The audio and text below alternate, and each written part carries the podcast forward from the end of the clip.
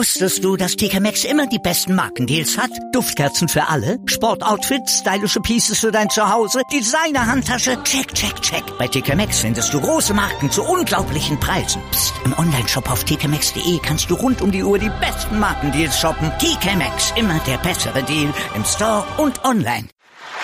Kaltschneuzig. Der Wintersport-Talk auf meinsportradio.de. Moin und hallo zu Kaltschneuzig mit dem Jahresrückblick hier beim Wintersport auf meinsportradio.de. Und mein Name ist Sven Schulze, wie ihr vielleicht schon wisst. Und ich habe heute zwei Gäste bei mir. Konrad Oeckel und Sebastian Mühlenhof sind da. Und wir wollen so ein bisschen querbeet gucken, was denn in diesem Winter so passiert ist, wie die Weltcup-Stände, Endstände sind und ja, und was auch an diesem Wochenende noch passiert ist. Und wir haben uns vorgenommen, mit dem Bob, der ja sonst immer so ein bisschen zu kurz kommt bei uns, und Skeleton anzufangen. Und die waren in Pyeongchang zu Gast. Äh, äh, Sebastian, die waren in Pyeongchang und äh, da gab das beim Vierer Bob ja den erwarteten Sieger, kann man sagen. Ja, Alexander Kasianov, der Dominator der, der Bob-Szene im Vierer-Bob diese Saison, ähm, war einzig bei der WM wirklich nicht vorhanden, aber ähm, hat mal wieder seine Ausnahmestellung bewiesen, dass er im Vierer-Bob derjenige ist, den man schlagen muss. Hat mit 23 Hundertstel vor Peter gewonnen ähm, und wieder eine eindrucksvolle Fahrt. Also er ist am Start wirklich sehr, sehr gut und man sieht einfach, dass er wirklich gut mit der Bahn äh, zurechtgekommen ist, obwohl er noch nicht so nicht viel Erfahrung gehabt hat bisher, aber ähm, er ist jemand, der schon viel Erfahrung durch die ganzen Weltcup-Jahre sammeln konnte und hat sich verdient den Sieg gehört, weil er einfach der Beste ist. Mit seinen vier, äh, mit seinen drei Anschiebern macht das immer sehr, sehr gut und ähm, geht somit natürlich mit viel Selbstvertrauen in die Olympiasaison, weil wenn du auf der Olympiabahn beim Test-Event schon gewinnst, dann solltest du dir eigentlich auch als Ziel setzen, Olympia da auch Gold. Auf jeden Fall. Und das wird er auch ganz bestimmt machen. Äh, Conny, du hast mir gesagt, dir gefällt die Bahn in Pyeongchang gar nicht so sehr. Nee, also ähm, erstmal, ich, ich muss sagen, dass die Bahn erstmal den richtigen Ansatz hat, sozusagen. Also sie ist schon so, dass man ähm, davon sprechen kann, dass sie ziemlich selektiv ist. Man kommt da nur sehr schwer perfekt runter. Ähm, man sieht viele Piloten, die ähm, Fehler einbauen an, äh, ich glaube, drei bis vier neuralgischen Stellen auf der Bahn und so. Ich glaube, der größte Knackpunkt, das größte Kriterium ist ähm, diese, diese Schlängellinie, diese Schikane zwischen der Kurve 9 und Kurve 12. Da haben es eigentlich jetzt im Viererbob wirklich nur Kasianov geschafft, Kibamanis noch in einem Lauf, da wirklich richtig schön und perfekt durchzustechen und alle anderen, inklusive übrigens der Deutschen, äh, auch im Zweierbob der Deutschen, die haben da ähm, teilweise ganz, ganz gehörige Probleme gehabt. Und da verliert man dann halt auch immer gleich Geschwindigkeit.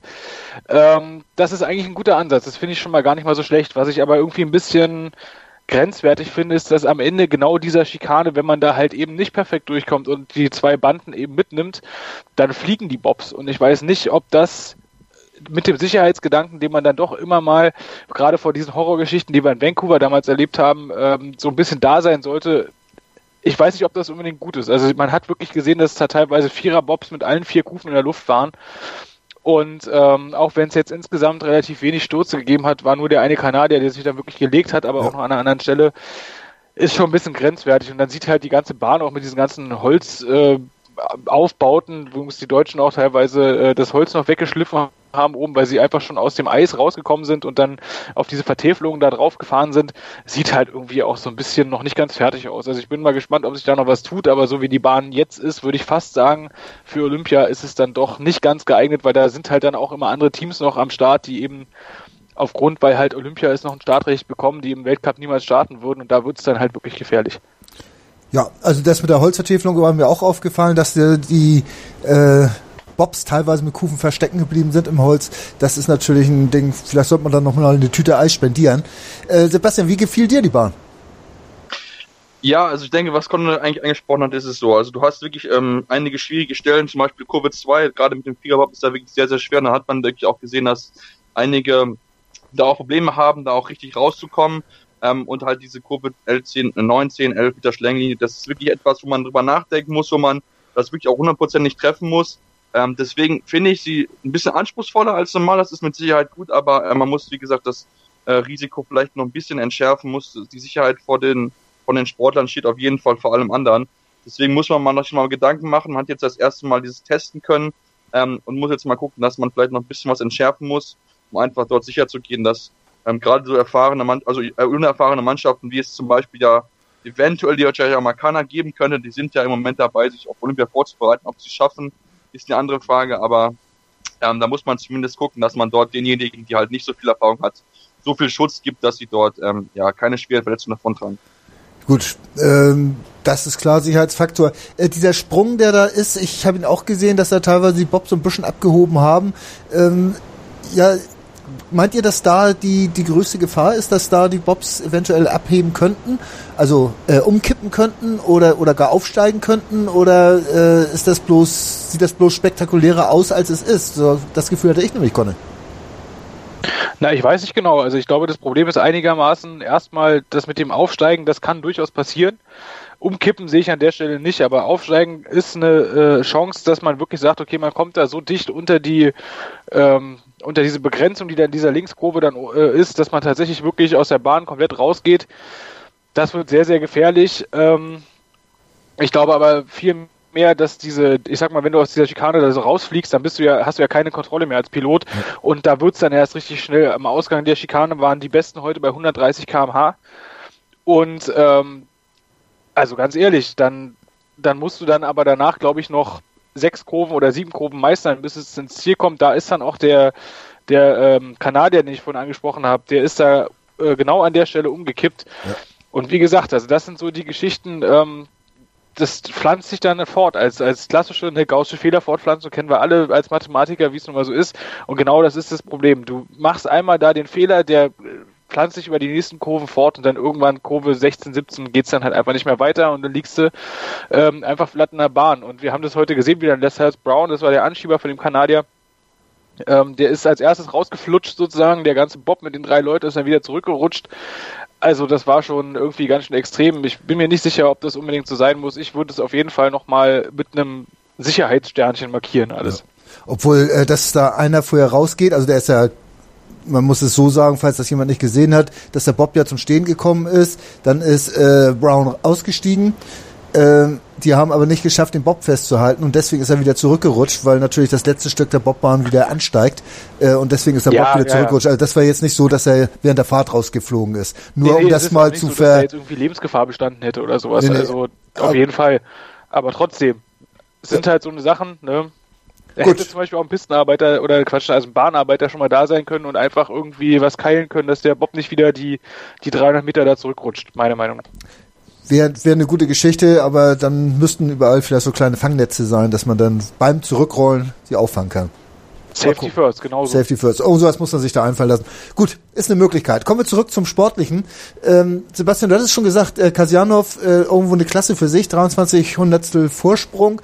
Wenn man sieht, die nächsten 23 Hundertstel, die sind bei Platz 9 dann noch nicht mal ganz vorbei. Also bei Justin Cripps. Äh, das ist schon eine Welt im äh, Vierer Bob, wo es ja eigentlich immer so um ein, zwei Hundertstel pro Platz geht. Ähm, wo holt der Kerl diese, äh, diese Zeit raus? Ähm, also ist natürlich vor allen Dingen, ähm, hat einen guten Start mit 4,92. Das ist eine sehr, sehr gute Zeit, wenn man sich mal anguckt. Ähm, die anderen in dem Bereich, zweiter, dritter, also sowohl Rico Peter als auch Oscar Kibermane starten ähnlich. Ja. Ähm, was man aber so das Gefühl hat, dass es ein sehr, sehr gutes Material besitzt. Das heißt, der Bob läuft wirklich sehr, sehr gut auf dem Eis. Ähm, die Kurven gehen wirklich auch ganz gut und er trifft auch einfach sehr, sehr gut. Also ähm, man hat nicht das Gefühl, dass er die Banden mitnimmt, die kann er sehr, sehr gut übernehmen und das ist wirklich gerade so in dieser Schlängenlinie, die Conor angesprochen hat, das ist wirklich Zentimeterarbeit. Da wirst du, wenn du ein Zentimeter zu nah an der Bande dran bist, schlägt sich zweimal hin und her.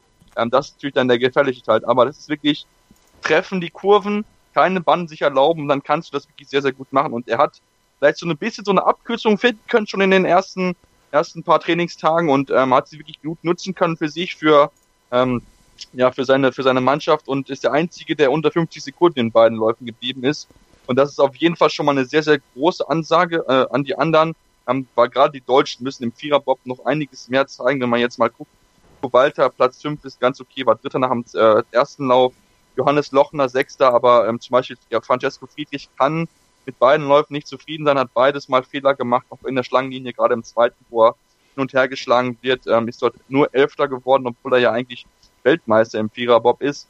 Also dann mussten sie noch ein bisschen mehr, jetzt noch ein bisschen trainieren. Sie müssen noch ein bisschen jetzt auf die richtigen Schlüsse einfach draus ziehen, ähm, dass sie da wirklich auch hundertprozentig treffen, dass sie die schwierigen Situationen, Kurve 2, aber auch Stellenlinie, dass sie da sehr, sehr gut reinkommen, das sehr, sehr gut treffen. Dann können sie vorne angreifen, weil vom Material her ist das auch sehr, sehr gut. Also sie sind wirklich nah dran. Sie müssen einfach nur die Sachen treffen, dann können sie ganz, ganz vorne angreifen und vielleicht diese ein oder andere kleine Abkürzung finden. Gut, ähm, wenn wir auf den Gesamtstand gucken äh, des Weltcups, dann ist ja auch Kasianov äh, erster 29 Punkte nur vor Rico Peter und dann kommt Steven Holcomb.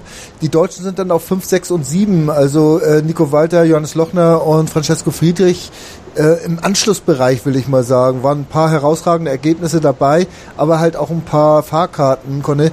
Ähm, wir haben ja zu, zur äh, Olympia ordentlich auf die Bobfahrer geschimpft, weil da überhaupt nichts äh, passiert ist.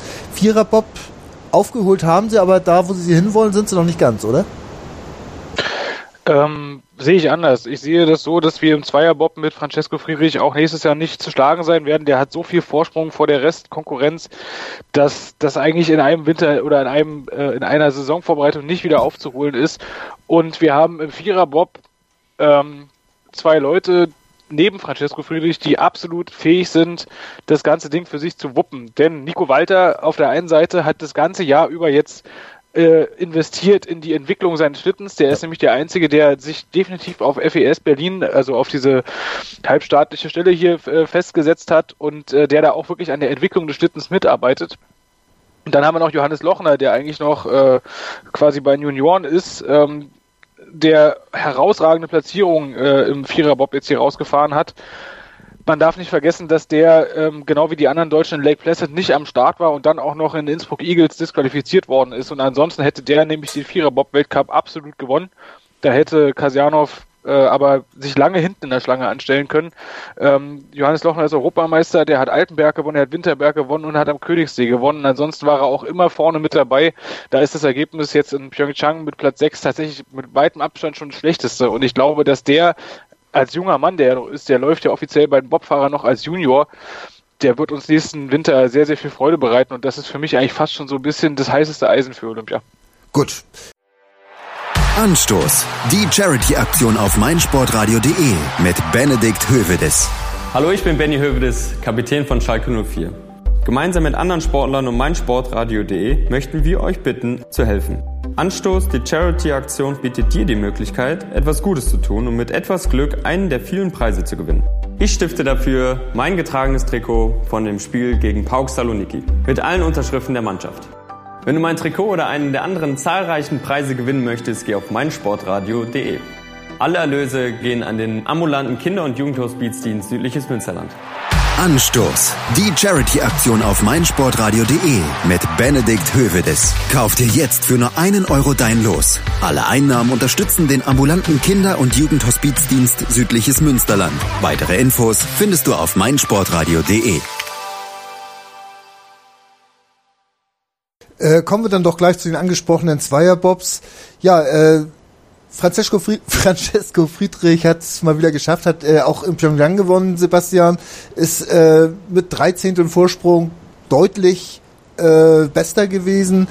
Äh, wo machst du das fest? Äh, was, was macht er besser als alle anderen? Ja, also natürlich startet er bombastisch gut. Wenn man sich die Startzeiten im Zweier anguckt, ähm, hat er beides mal unter 4,9 geblieben. Ähm, das haben außer ihm nicht viele geschafft. Also ja. ähm, gerade die Top-Leute haben das alles nicht geschafft, unter 4,9 zu starten, jetzt mal abgesehen von Justin Olsen, aber ähm, Oskar Stiebermann ist mit 4,9, 4,88 oder auch Johannes Lauchner mit 4,95 und 4,94 konnten alle nicht an die Startzeiten rankommen. Das ist natürlich der Start ist ähm, ein sehr, sehr großes Mittel, um schon mal gut reinzukommen, um viel Speed aufzunehmen, den man dann in den äh, in den ja in der, in der Bahn verteidigen kann und der hat er wirklich auch getroffen. Man hat ja gesehen, dass er mit dem zweiten also mit dem Zweier ein bisschen besser noch klarkommt als mit dem Vierer. Ähm, natürlich hast du nicht mehr so viel Länge, das ist schon mal ein Vorteil. Du hast nur einen Mann dabei, er ist mit Boston Marcus, das ist wirklich ein sehr, sehr gutes Duo, die beiden zusammen. Und sie machen das wirklich bombastisch stark. Also das, ähm, man hat es im zweiten gesehen, da hatten die so ein bisschen Probleme, da war es nicht ganz hundertprozentig top, aber ähm, es, die sind eigentlich ähm, gerade am Start wirklich ähm, schwer zu schlagen. Ähm, und Francesco Friedrich leistet sich wirklich ganz, ganz wenige Fehler ähm, auf der Bahn. Man sieht das wirklich sehr, sehr gut. Im Zweier ist er wirklich ja eine absolute Macht. Er ist konzentriert, er, ähm, er kommt mit den Bahnen wirklich sehr, sehr gut klar, obwohl er noch nicht so viel Erfahrung hat. Ähm, und ist für mich der Top-Favorit auf Olympiagold. Also da muss, glaube ich, schon ganz, ganz viel passieren, dass er nicht Olympiasieger wird, weil er ist der Dominator im Zweier. Ähm, er hat super Material, er hat immer Top-Speed am Ende. Ähm, und da, ja, da stimmt bei ihm einfach alles perfekt. Die Abstimmung stimmt, sein Anschieber ist da und Ähm, das ist genau das Wichtige, um äh, ja, Medaillen gewinnen und Olympiasieger zu werden. Sieben Starts, fünf Siege, zwei zweite Plätze. Das sagt natürlich viel aus. Äh, und ich glaube, da brauchen wir auch gar nicht viel mehr zu sagen.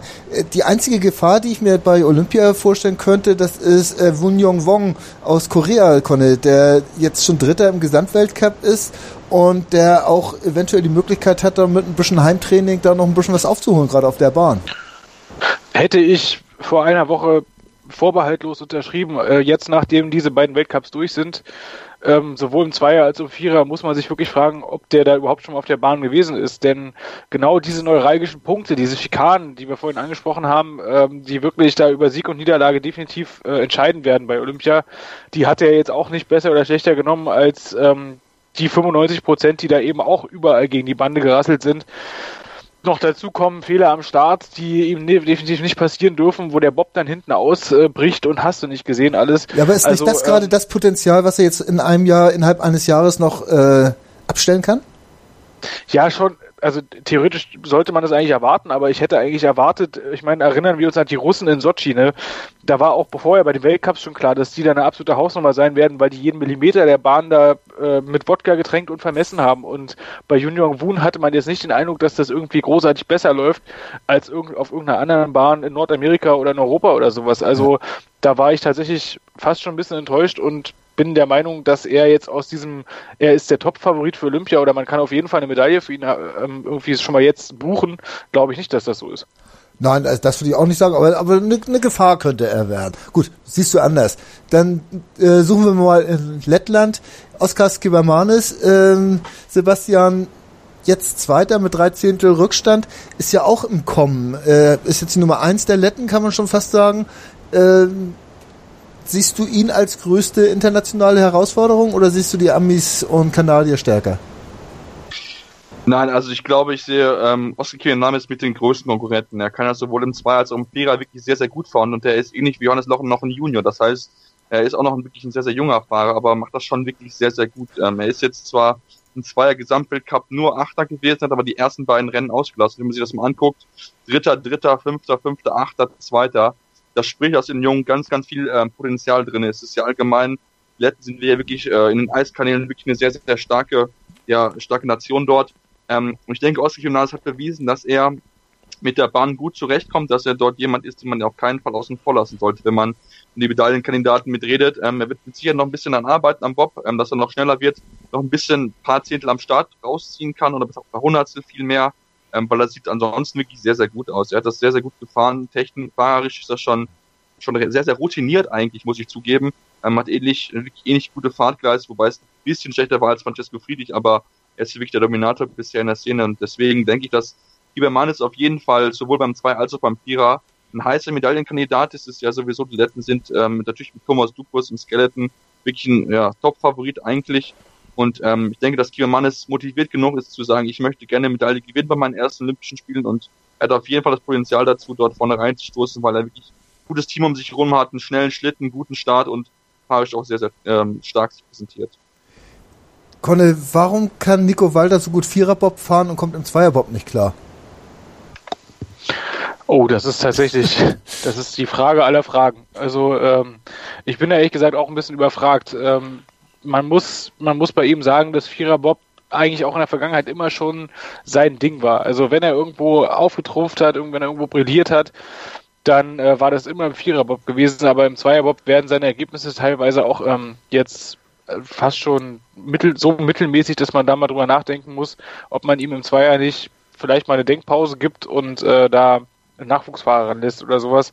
Denn ähm, du hast völlig recht, der reißt da nicht ansatzweise irgendeine Wurst vom Teller. Und das kann definitiv nicht nur am Material liegen. Also das, was ich vorhin gesagt habe, dass er eben an diesem FES-Schlitten selber mitentwickelt, ja. das ist im Viererbob definitiv ähm, sichtbar. Da ist er aber halt nach wie vor auch konkurrenzfähig und man sieht halt auch ganz genau, wo es dann eben noch fehlt. Man sieht übrigens auch, ähm, dass wie jetzt in Pyeongchang im Viererbob im ersten Durchgang er in der Lage ist, so eine Bahn perfekt zu treffen, auch wenn er es dann ähm, nicht bis ganz unten durchgebracht hat. Aber ganz ehrlich, ich kann dir nicht sagen, was da im Zweierbob los ist. Die Startzeiten sind ähm, mäßig. Ich glaube, das große Problem, weil ich glaube, die sind einfach nicht konkurrenzfähig am Start und damit hast du es dann wahrscheinlich auch schon, warum da immer nur so Plätze um 10, 11, 12, 13 rauskommen. Startzeit, Sebastian, ist ja beim Bobfahren sowieso, du hast es schon mehrmals gesagt, eigentlich der große oder ein großer Faktor, du musst natürlich auch runterbringen können. Aber ähm, wo kommen da diese Riesenunterschiede hin? Also Riesenunterschiede, aber äh, 16 Hundertstel auf dieser kurzen Strecke ist ja schon einiges. Wenn, wenn jetzt ein Friedrich mit 4,89 startet und ein Walter dann irgendwo bei 5,06 ist, das, das ist ja, äh, sind ja schon kleine Welten, die sich da auftun. Ja, das sind schon, das sind Welten. Also 16, äh, 16 Hundertstel am Start zu verlieren, das ist schon, schon eine ordentliche Hausnummer. Die darfst du dir eigentlich im Zweierbob und auch im Viererbob nicht erlauben. Ähm, vielleicht sollte man drüber nachdenken, ob er vielleicht noch ein bisschen mehr im magnetischen Bereich macht und vielleicht auch mal einen Anschieber wechselt. Das kann manchmal helfen. Ähm, Kevin Kroner ist mit Sicherheit kein schlechter, aber ähm, vielleicht hat er mit einem einen oder anderen noch eine bisschen bessere Möglichkeit dort, ähm, noch mehr, noch schneller zu sein am Start, weil das ist ähm, so ein bisschen sein Steckenpferd im, im, im Zweier, dass er dort nicht die PS zu Anfang auf die Straße kriegt, um ja, dann wirklich einen guten Lauf runterzubringen, um vorne anzugreifen. Das ist so ein bisschen das äh, Phänomen Matthias Höpfner. Der andere wird sich erinnern, der war auch ähnlich so im Zweier gar nicht, aber im Vierer war er wirklich sehr, sehr stark. Ja. Ähm, das kann man, glaube ich, teilweise einfach auch nicht erklären. Man muss einfach gucken, dass er jetzt am Start ein bisschen dran arbeiten kann, dass er dort wirklich wirklich gut über gut arbeiten kann. Man muss auch gucken, ob der Schlitten auch dann perfekt ist, ob es vielleicht auch daran liegt, dass das Material noch nicht so 100% stimmt, ähm, weil er hat mit Sicherheit das Potenzial, fahrisch ähm, ganz vorne mit reinzufahren. Ähm, er muss jetzt nur am Start mal besser werden, weil wenn er das hinkriegt, ähm, dann kann man uns auch wirklich ganz vorne mit rauskommen und dann natürlich nochmal gucken, er arbeitet ja am Schlitten, hat der Conny erwähnt, dass er vielleicht noch die eine oder andere Sekunde rausholen kann, noch ein bisschen mehr, eine höhere Endgeschwindigkeit bekommen kann ähm, und dann kann er auch vorne angreifen. Aber es ist einfach, ähm, athletischer Bereich ist da, glaube ich, ein ganz, ganz wichtiger Punkt und vielleicht mal überlegen, ob man mal einen anderen äh, Anschwip nutzen kann, weil er hat ja theoretisch den vier zur Verfügung, mindestens, also es gibt ja noch einige andere, dass man ja auch mal tauschen kann zwischendurch. Und ich denke, dass man dann jetzt mal in der, in der Sommerpause mal gucken kann, ob man da irgendwie noch schneller werden kann am Start, weil dann kann er auch weiter vorne angreifen.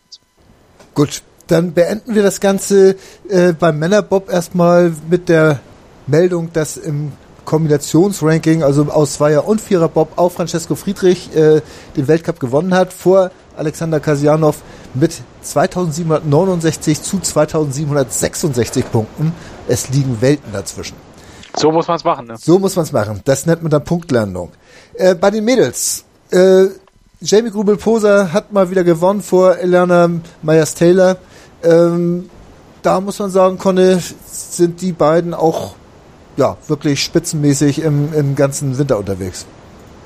Ich würde Kaylee Humphreys noch mit dazu nehmen. Ja. Ähm, die mit ihrem, mit ihrem Zweierbob da auch für ähm, ich sag mal, für Top 5 Platzierungen jedes Mal sorgt. Die hat es übrigens jetzt geschafft, im letzten Rennen durch einen saumäßigen ersten Durchgang den Gesamtweltcup noch ähm, zu verwerfen, um es mal so zu sagen, denn sie war eigentlich in der Position, dass sie das äh, dass ein, ein vierter Platz gereicht hätte, um das Ding am Ende nach Hause zu fahren.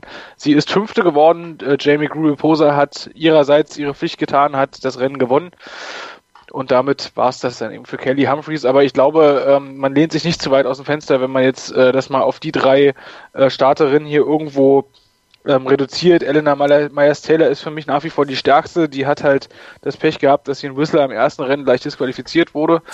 Ja. Ähm, ansonsten ist sie eigentlich die absolute Topfrau. Die ist jedes Mal zweite, zweite, erste, erste, erste, erste, zweite und so geworden. Also da geht schon ganz schön was ab und man hat jetzt auch äh, in Pyeongchang gesehen, ich will jetzt nicht sagen, dass sie Jamie Grube-Poser hat gewinnen lassen, aber ich sag's jetzt einfach mal, bin ich mir hundertprozentig sicher, dass das äh, Team-Order war, Stall-Order, wie man in der Formel 1 sagt. Aber es ist definitiv so, das sind die Top-Favoritinnen und Elena Myers-Taylor ist meines Erachtens für Olympia diejenige, auf die es zu achten gilt. Gut, dann achten wir auf sie. Wie weit müssen wir auf Mariama Yamanka äh, achten, Sebastian?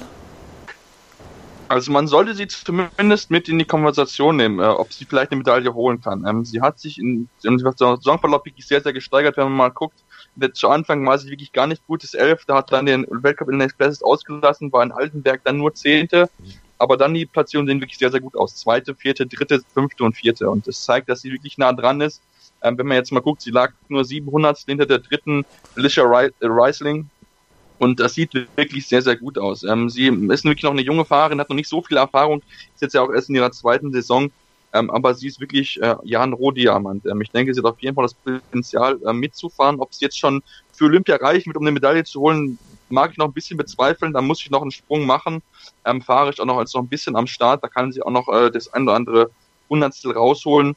Und ähm, ich denke aber, dass sie auf jeden Fall langfristig eine, eine Medaillenfahrerin ist. Vielleicht kann sie sogar für den ganz großen Titel reichen, weil fahrerisch ist wirklich sehr, sehr gut. Sie hat mit Annika Dracek eine wirklich starke Anschieberin. Ähm, sie muss einfach nur gucken, dass sie ihre Läufe zu 100% runterbringt. Das heißt, sie darf sich keine Fahr Fahrfehler erlauben. Sie muss wirklich konzentriert ihre, ja, ihre Leistung bis zum Ende runterfahren ähm, und vielleicht noch ein bisschen Material arbeiten. Sie war nur mit 129,3 ähm, so ein bisschen, bisschen langsamer als wirklich die Top-Leute, wenn man sich eben anguckt. Ähm, zu einer Kelly Humphries fehlen da über eine, ja, über ein kmh im zweiten Lauf zum Beispiel. Ähm, deswegen muss sie da noch ein bisschen, ein bisschen dran tüfteln, aber sie ist nah dran, sie ist mit Sicherheit ähm, eine Kandidatin, da muss bei ihr aber alles passen. Und da muss vielleicht vorne von den drei äh, Humphreys, Emma, Elena Myers-Taylor und Jamie Google Posa muss ein kleiner Fehler passieren. Und dann kann sie es vielleicht schaffen, aber ähm, ich denke, für die aktuelle Olympia wird es vielleicht noch ein bisschen zu früh für sie, aber sie ist auf jeden Fall jemand mit Zukunftsperspektive. Gut, so viel zu den Frauen beim Bob. Dann kommen wir noch mal ganz schnell zum Skeleton, um, um das äh, ganze Paket abzuschließen. Auch die waren in Pyeongchang und haben sich die Bahn mal angeguckt. Und da hat ja, Martin Stukus gewonnen, allerdings nur ein Hundertstel vor Sung Bing Yun und dann Thomas Stukus, also die Brüder wieder beide weit vorne dabei. Äh, Conne, die haben uns ja schon bei der WM begeistert und sind eigentlich unschlagbar. Würde ich äh, bezweifeln. Weil ich glaube, dass die Dominanz dieser beiden Brüder, also äh, Martins und Thomas Dukos, langsam, aber sicher sich dem Ende entgegenneigt. Ähm, da gibt's immer mal wieder äh, Störfeuer. Ist Alexander Tretjakov aus Russland, der ähm, zwei Weltcups gewonnen hat diese Saison. Wir haben Podestplatzierungen der deutschen Fahrer, wir haben Siege der deutschen Fahrer. Das sind inzwischen äh, drei mit mit Alex Max mit Axel Jung und Christopher Grotter und Alexander Gassner, ja. die es immer mal wieder geschafft haben irgendwie vorne reinzufahren. Und die Dukos-Brüder sind jetzt schon ziemlich lange im Skeleton das Maß aller Dinge und die werden definitiv auch nicht jünger werden. Und deswegen glaube ich mal, dass man sich gerade bei den beiden nicht ebenso einfach festlegen kann, dass das äh, das so die, die, Nummer eins für die nächsten Olympischen Spiele ist. Zumal ähm, Sung Bin Jung, der ist ein sehr, sehr junger Mann, der hat auch gezeigt, dass er gewinnen kann. Der hat äh, die Heimbahn und der hat offensichtlich wirklich mal die Bahn sich richtig angeguckt und hat seine Trainingsmöglichkeiten dort genutzt. Und ich bin mir der mal, also ich bin ziemlich sicher, dass der ist für mich der Top-Favorit. Ich habe nicht viele Skeletonrennen gesehen. Das, was ich gesehen habe, war das jetzt in Pyeongchang. Und ähm, ich glaube, ich glaube, er ist derjenige, der Martin Stukos als erstes vom Thron schubsen kann. Auch bei Olympia auf jeden Fall. Ähm, bei den Mädels, da hat äh, Jacqueline Lölling die ja, Favoritenrolle äh, umgesetzt, Sebastian. Äh, drei Zehntel vor Ilia Iliana äh, Nikitina. Äh, das war schon wieder ja, herausragend, was sie sich das Mädel macht. Ja, Jacqueline Lilling, das ist äh, wirklich für mich ein Phänomen. Sie ist, ähm, ich habe ja gesagt, der Start ist wichtig, das ist auch bei den Sketonis eh nicht der Fall. Ähm, aber wenn man sich ihre Startzeit mal anguckt, 5-3-4 und 5-4-0, und die zweite, Elene Nikitina, hatte äh, Zeit unter 5 Sekunden. Das heißt, sie hat schon eine teilweise eine Hypothek von über einer halben Sekunde gehabt, aber sie hat es ihm geschafft, am Ende noch alles rauszuholen. Das ist ja unglaublich. Sie hat wirklich ein enormes fahrisches Potenzial ähm, sie ist auch noch Junior, das heißt, sie ist noch gar nicht so lange dabei. Ähm, und äh, ja, sie ist wirklich unglaublich. Also man kann es gar nicht beschreiben, wie sie es immer wieder schafft, trotz ihres schlechten Starts wirklich so weit nach vorne zu kommen. Also das ist wirklich viel an die Worte, muss man ganz klar sagen, dass sie ähm, auf der Bahn wirklich, da gibt es keine, die ähnlich äh, stark ist wie sie. Ähm, und das nutzt sie einfach konsequent aus. Sie ist ihre größte Konkurrentin, hat sie im eigenen Team mit Tina Hermann, ähm, die mit der Bahn so gar nicht klar kam. Äh, man hat es gesehen, sie ist nur Neunte geworden, damit die schlechteste Deutsche noch hinter Anna Fernstedt die siebte geworden ist. Ähm, hat in beiden Läufen Fehler drinne gehabt, die man von ihr nicht gewohnt ist ähm, und kam mit der Bahn noch nicht so ganz zurecht. Die muss jetzt ein bisschen arbeiten, das weiß ich selber, das hat sie auch gesagt nachher.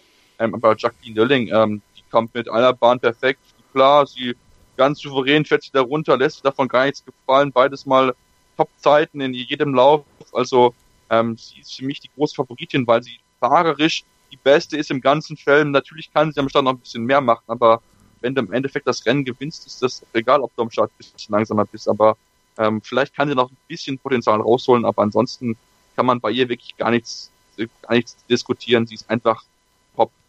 Ja, da wird wahrscheinlich der Konkurrenz Angst und Bange werden, wenn sie jetzt auch noch schneller starten würde, denn wird sie wahrscheinlich Bahnrekorde en masse brechen. Äh, Conne, ansonsten Skeleton der Damen, da äh, Tina Herrmann, äh, Sebastian hat ja schon gesagt, als Zweite im Gesamtweltcup und dann äh, Mirela Ra Raneva aus Kanada, äh, schon Dritte, dann doch schon mit ein bisschen Rückschritt schon über 100 Punkte, dann auch Flölling. Äh, das ist schon einiges, ne? Ja, ich glaube, dass an der Stelle ähm, die Favoritenrolle klar verteilt sein sollte, auch wenn man sagen muss, dass sich bei den äh, Skeleton-Damen ist halt die, die, ähm, die Varianz der Ergebnisse sehr viel größer, als es zum Beispiel bei den Bob-Damen ist. Also man sieht halt bei Jacqueline Lölling auch, dass da zwischendrin mal so eine Ausrutscher in Anführungszeichen nur Platz 8 und 9 dabei sind. Ähm, das ähm, es gibt dann viel, eine viel größere Weltspitze. Das ist, glaube ich, das, was ich damit eigentlich sagen will. Also man sieht es zum Beispiel ähm, dass auch äh, Janine Flock aus Kanada, die jetzt im Gesamtweltcup am Ende Vierte geworden ist, die hat halt auch äh, Rennen gewonnen, hat Podestplatzierung eingefahren. Dafür ging es halt in anderen Rennen überhaupt gar nicht, wie jetzt in Pyeongchang ist sie nur Zwölfte geworden. Das ist es eben, du hast mehr Fahrerinnen, die potenziell in der Lage sind, aufs Podest zu fahren. Ich glaube auch nicht, dass dieser Weltcup jetzt in Pyeongchang unbedingt schon so der Maßstab hundertprozentig sein wird. Es ist halt ein Richtungsweiser und deswegen sieht es für Jacqueline Lilling erstmal alles ziemlich gut aus. Ausruhen sollte man sich aber vielleicht trotzdem nicht. Das war unser Überblick über Bob und Skeleton fahren. Aktuell waren wir in Pyeongchang auf der Olympiabahn vom nächsten Jahr. Wir machen jetzt ein kurzes Break und melden uns dann mit weiterem Wintersport zurück. Einzigartige Augenblicke. Einmalige Momente. Unvergessene Emotionen. And Andreas präsentiert das Spiel meines Lebens. Täglich 21 Uhr auf meinsportradio.de. Zurück bei Karl Schnorzig mit dem Winterrückblick und wir kommen jetzt zum Skispringen beziehungsweise Skifliegen und da war ja im Wickersund so einiges geboten. Konne, die 240er, die reiten sich aneinander. Ich habe sowas noch nie erlebt. Du schon mal? Nee, es gibt ja so eine so eine Schanzen äh, auch noch nicht ganz so lange, wo man so eine Höhen, äh, so eine Weiten ähm, einfach so erreichen kann. Der Wicker so ein Backen war ja sozusagen ähm, die erste Schanze, wo diese diese äh, wirklich absolut wahnsinnige Weitenjagd eröffnet wurde.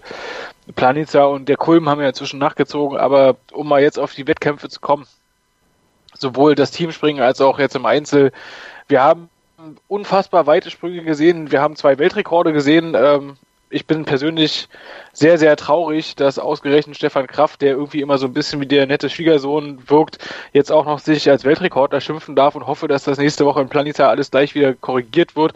Denn davor war es halt ähm, Andreas Johansson hier aus, aus äh, Norwegen, der mit dem geilen Schnauzbart. Das wäre ein viel besserer Weltrekordler gewesen. Am Ende ist es, wie es ist, aber du hast natürlich recht, was er an Weiten jetzt geprozelt ist.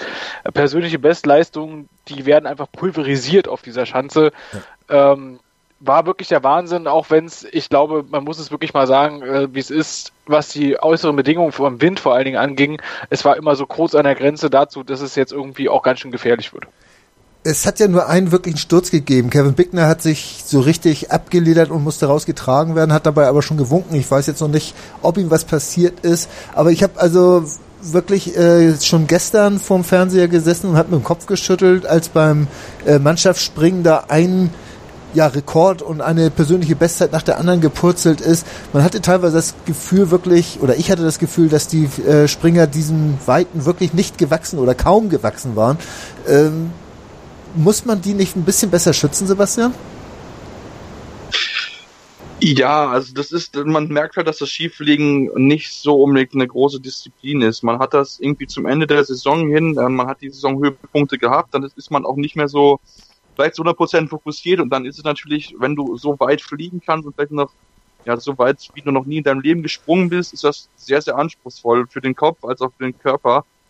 Ähm, ich finde das auch ziemlich riskant teilweise. Man hat es gesehen, es gab Gott sei Dank nur einen Sturz, der war aber auch wirklich, sah nicht gut aus, weil er damit einfach nicht klargekommen ist. Mit der Weite, mit dem Druck, den du dann auch von unten kriegst von dem Wind. Ähm, das war auch wirklich ein großer Faktor. Der Wind, der wirklich sehr, sehr schwankend war. Mal war er wirklich sehr gut, mal komplett schlecht. Ähm, ja, also das war wirklich, es ist sehr riskant. Man merkt das einfach beim Skifliegen, dass da wirklich viele, viele Faktoren reinspielen, dass der Wind wirklich der größte von den ganzen ist. Und ähm, es ist, Gott sei Dank, ist nur einer gestürzt. Äh, man hat aber gesehen, dass der eine oder andere mit der Chance gar nicht so zurechtkam oder einfach Windpech hat. Die Wellinger jetzt war heute, aber auch Igor Stierensauer, ähm, also auch viele Leute hat Ich muss sagen, äh, man hatte schöne Sprünge dabei, man hat auch Weltrekorde gemacht, sehr, sehr riskant. Äh, ja, man muss gucken, weitermacht. Ich finde es cool, so weit zu springen, aber das ist schon sehr, sehr riskant halt. Conne, wenn ein Kevin Bickner äh, 244 und 234 äh, Meter springt, äh, dann unterstelle ich einfach, dass da irgendwas bei der, bei der äh, Anlaufwahl komplett schief läuft. Naja, ich weiß nicht. Also erstens muss ich sagen, dass Kevin Bickner offensichtlich Flieger ist. Denn ähm, man hat auf dieser Schanze gesehen, ähm, was der Unterschied zwischen diesen beiden Sportarten eigentlich ist. Und es sind zwei unterschiedliche Sportarten. Skispringen heißt Absprung, Höhe gewinnen äh, und das dann in Weite umwandeln und Skifliegen geht nur noch nach vorne. Es geht nur noch darum, aus diesem Absprung so viel Geschwindigkeit wie irgendwie nur möglich mitzunehmen. Man hat das gesehen, ähm, ich weiß leider nicht mehr genau, welcher Norweger das war. Es war auf jeden Fall ein Norweger, der schon mit seinen Skienden quasi fast über den Hang gekratzt hat, dann aber nochmal wegsteigt und nochmal über 240 plus segelt. Und das ist es halt. Ähm, ich bin der Meinung, äh, ich würde mich sogar noch ein bisschen weiter aus dem Fenster lehnen und sagen, dass das ähm, ein Glücksspiel ist, diese ganze Sportart. Denn was Kevin Bickner jetzt gezeigt hat, ich meine, der ist jetzt am Ende gestürzt, ähm, das ist schade. Man hat es aber auch ähm, einfach auch schon im ersten Sprung gesehen, dass da das schaukelt und man sieht halt auch, er ist ewig lange unterwegs. Die aerodynamische Angriffsfläche wird ja auch nicht kleiner mit dem längeren Sprung. Ähm, das heißt auf Deutsch, du kriegst als, als Springer oder als Flieger immer mehr Probleme, je weiter das nach unten geht. Und das hat man bei ganz, ganz vielen Springern gesehen. Das fängt an zu schaukeln. Da können sich dann auch so, so Unstetigkeiten ganz, ganz schnell hochschaukeln zu einem völligen Verlust des Systems. Und ich bin der Meinung, es ist eigentlich nicht mehr ertragbar, sowas ähm, durchzuführen, denn ähm, auch da muss man sich mal wieder an die Besten des, des äh, Sonntags jetzt erinnern. Ähm, Wellinger und Kraft, von denen man eigentlich ausgegangen ist, okay, die, die vermessen jetzt die Chance noch komplett neu beide mit schlechtem Wind, also da war viel Seitenwind unterwegs und so. Ähm, Kraft hat es dann noch besser gemacht. Der hat es nach, einem, nach einer Riesenecke im Sprung wenigstens noch durchgezogen. Bei Wellinger alles verloren. Da hat man auch richtig gesehen, wie die Skier runterfallen. Das heißt, da kam dann auf einmal der Wind aus einer komplett anderen Richtung. Und ich meine, je weiter du fliegst, desto mehr Windangriffsfläche ist er halt auch da. Und wie willst du das mit irgendwelchen kleinen Windnetzen kontrollieren? Deswegen ist es ein Glücksspiel, das kann man, glaube ich, definitiv so sagen, wie es ist. Äh, manch einer wie Nuriaki Kasai freut sich, dass es so ist, aber es kann halt im nächsten Springen schon wieder komplett anders aussehen. Deswegen würde ich das am Ende erstmal mit Vorsicht betrachten.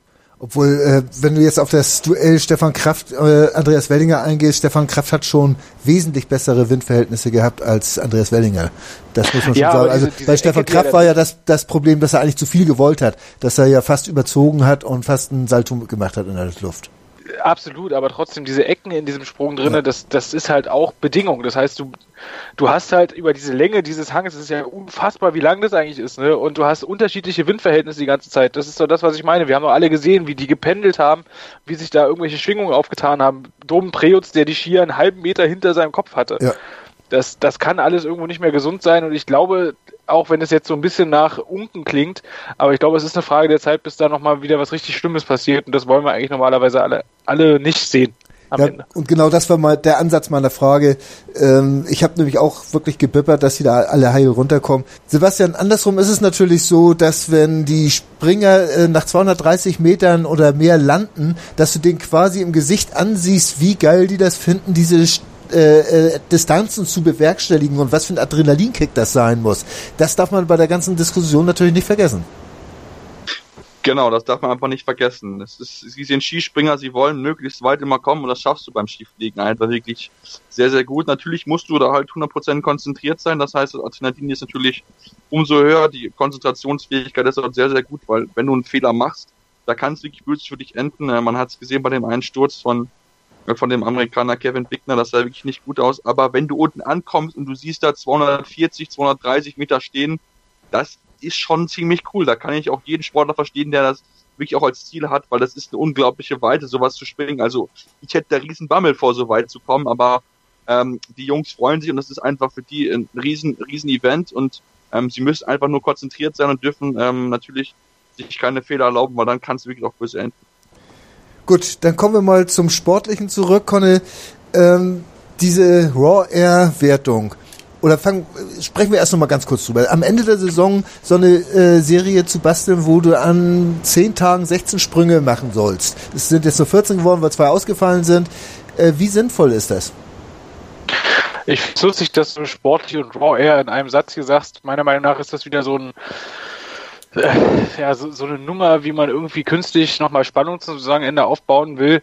Denn äh, wenn wir mal ganz ehrlich sind, die Springer haben ein extremes Programm in den Knochen und ja. äh, 16 Sprünge jetzt in 10 Tagen, die, es zählt ja die Quali immer noch mit rein in diese ganze Raw Air Gesamtwerte. Und natürlich ist das für die Springer toll. Es gibt ein sattes Preisgeld am Ende. Ist bestimmt als äh, Skispringer sind 60.000 Euro auch mal eine Nummer, wo man sich echt drüber freuen kann.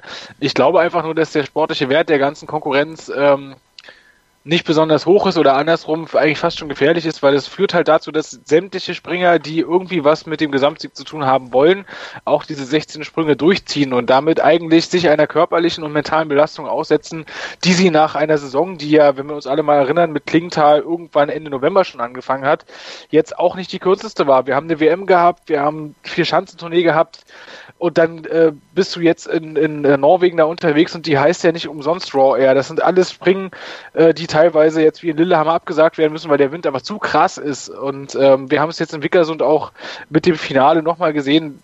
Ähm, es wird irgendwann gefährlich. Ja. Und ich bin äh, der Meinung, irgendwie, du kannst so einen Athleten nicht bis zum alle, absolut allerletzten auspressen. Dieser, dieser Schwächemoment, den sich Andreas Wellinger heute geleistet hat, der kann, den kann man auf der einen Seite mit fehlender Erfahrung auf jeden Fall erklären. Das ist wahrscheinlich auch der Hauptgrund, aber mit Sicherheit also ich möchte jetzt meine Hand dafür ins Feuer legen, dass ihm das in der Form, die er zum Beispiel Januar, Februar hatte, ähm, die er zur WM hatte, wäre ihm das nicht passiert, weil da war er einfach ganz anders da, da war die Körperspannung eine ganz andere.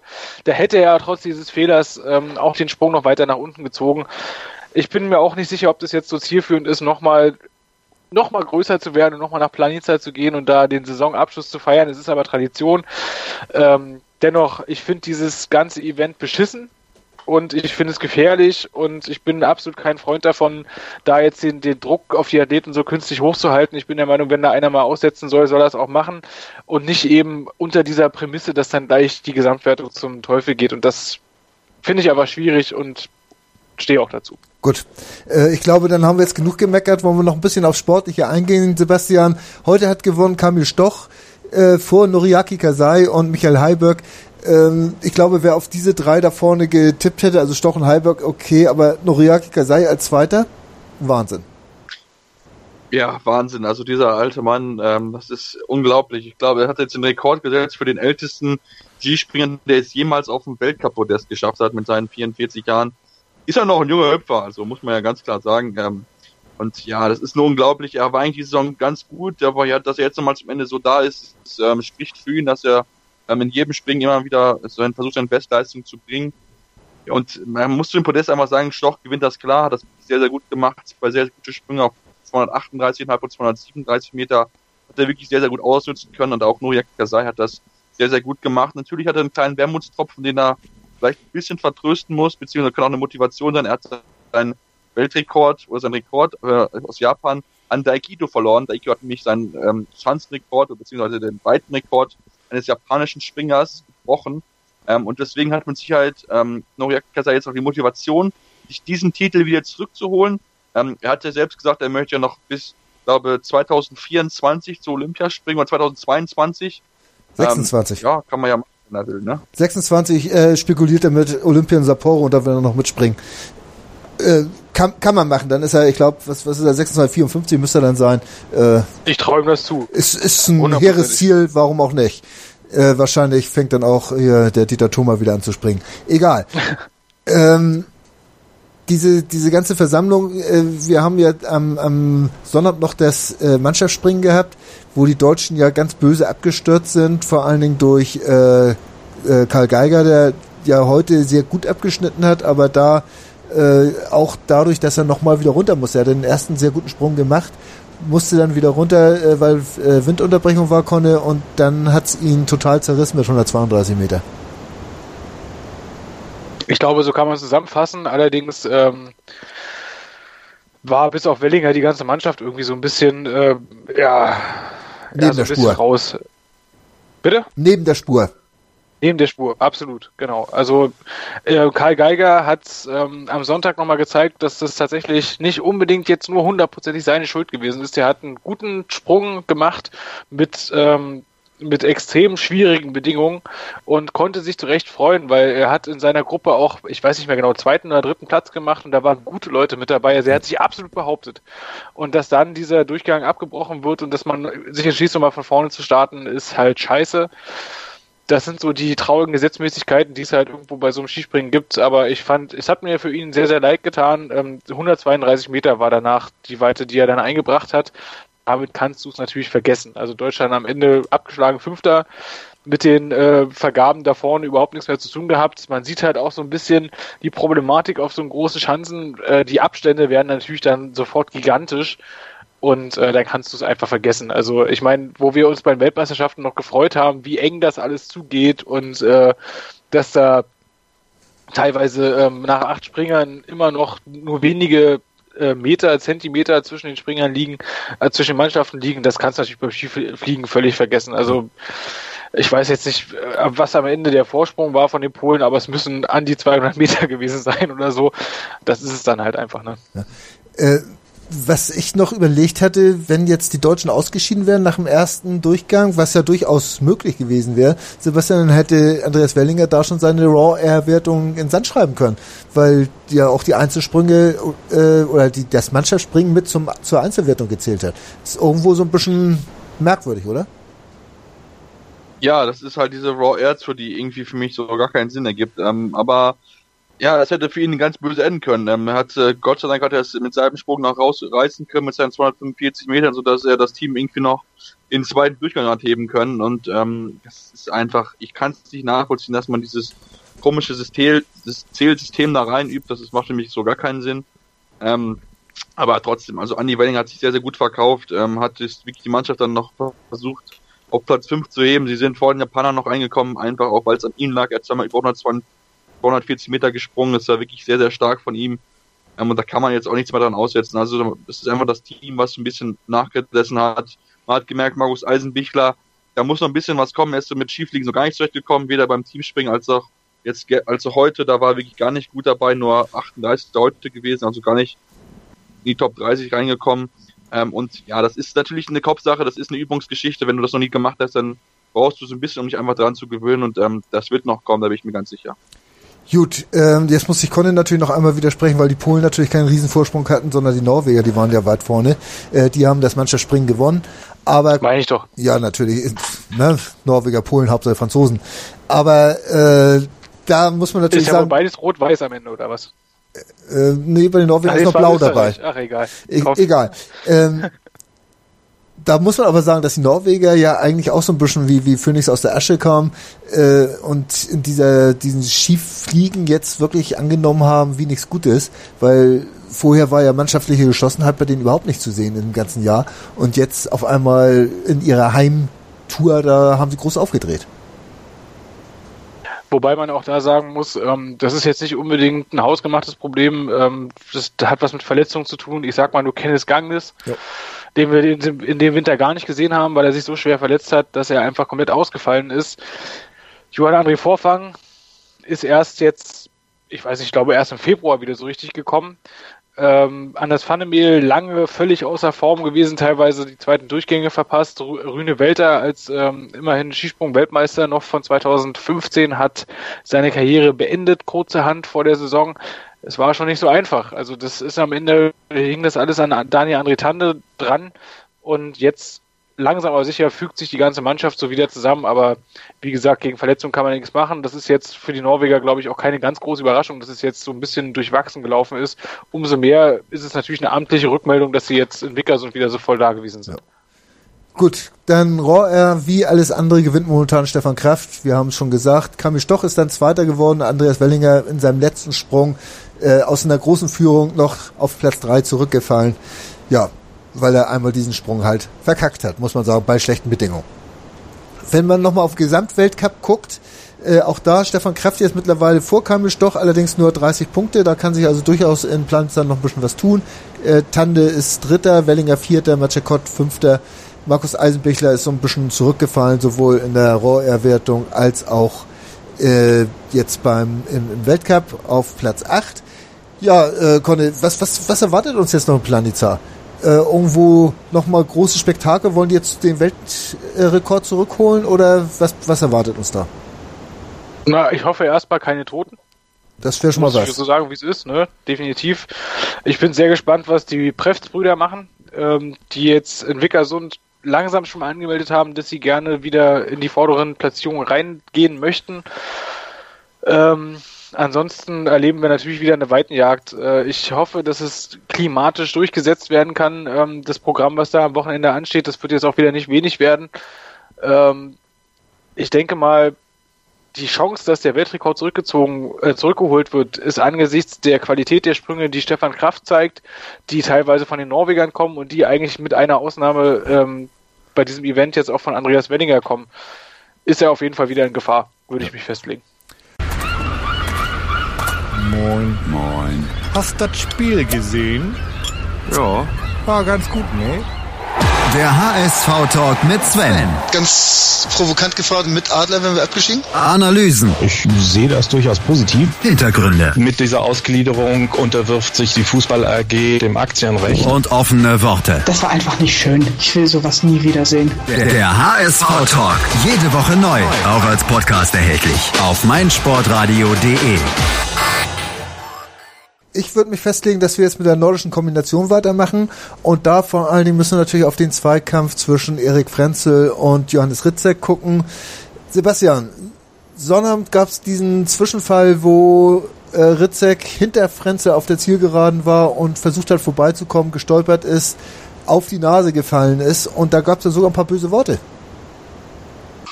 Ja, da gab es durchaus giftige Worte, das muss man ganz klar zugeben. Ähm, Johannes Ritzek hat sich richtig aufgeregt auf Erik Frenzel, hat äh, ganz klar gesagt, dass Erik Frenzel ihm den Weg abgeschnitten hat. Ähm, hat sich dann nachher bei Facebook nochmal das alles angeguckt und hat die Bogen so ein bisschen geglättet. Das war sein Fehler. Er hätte da besser darauf aufpassen müssen.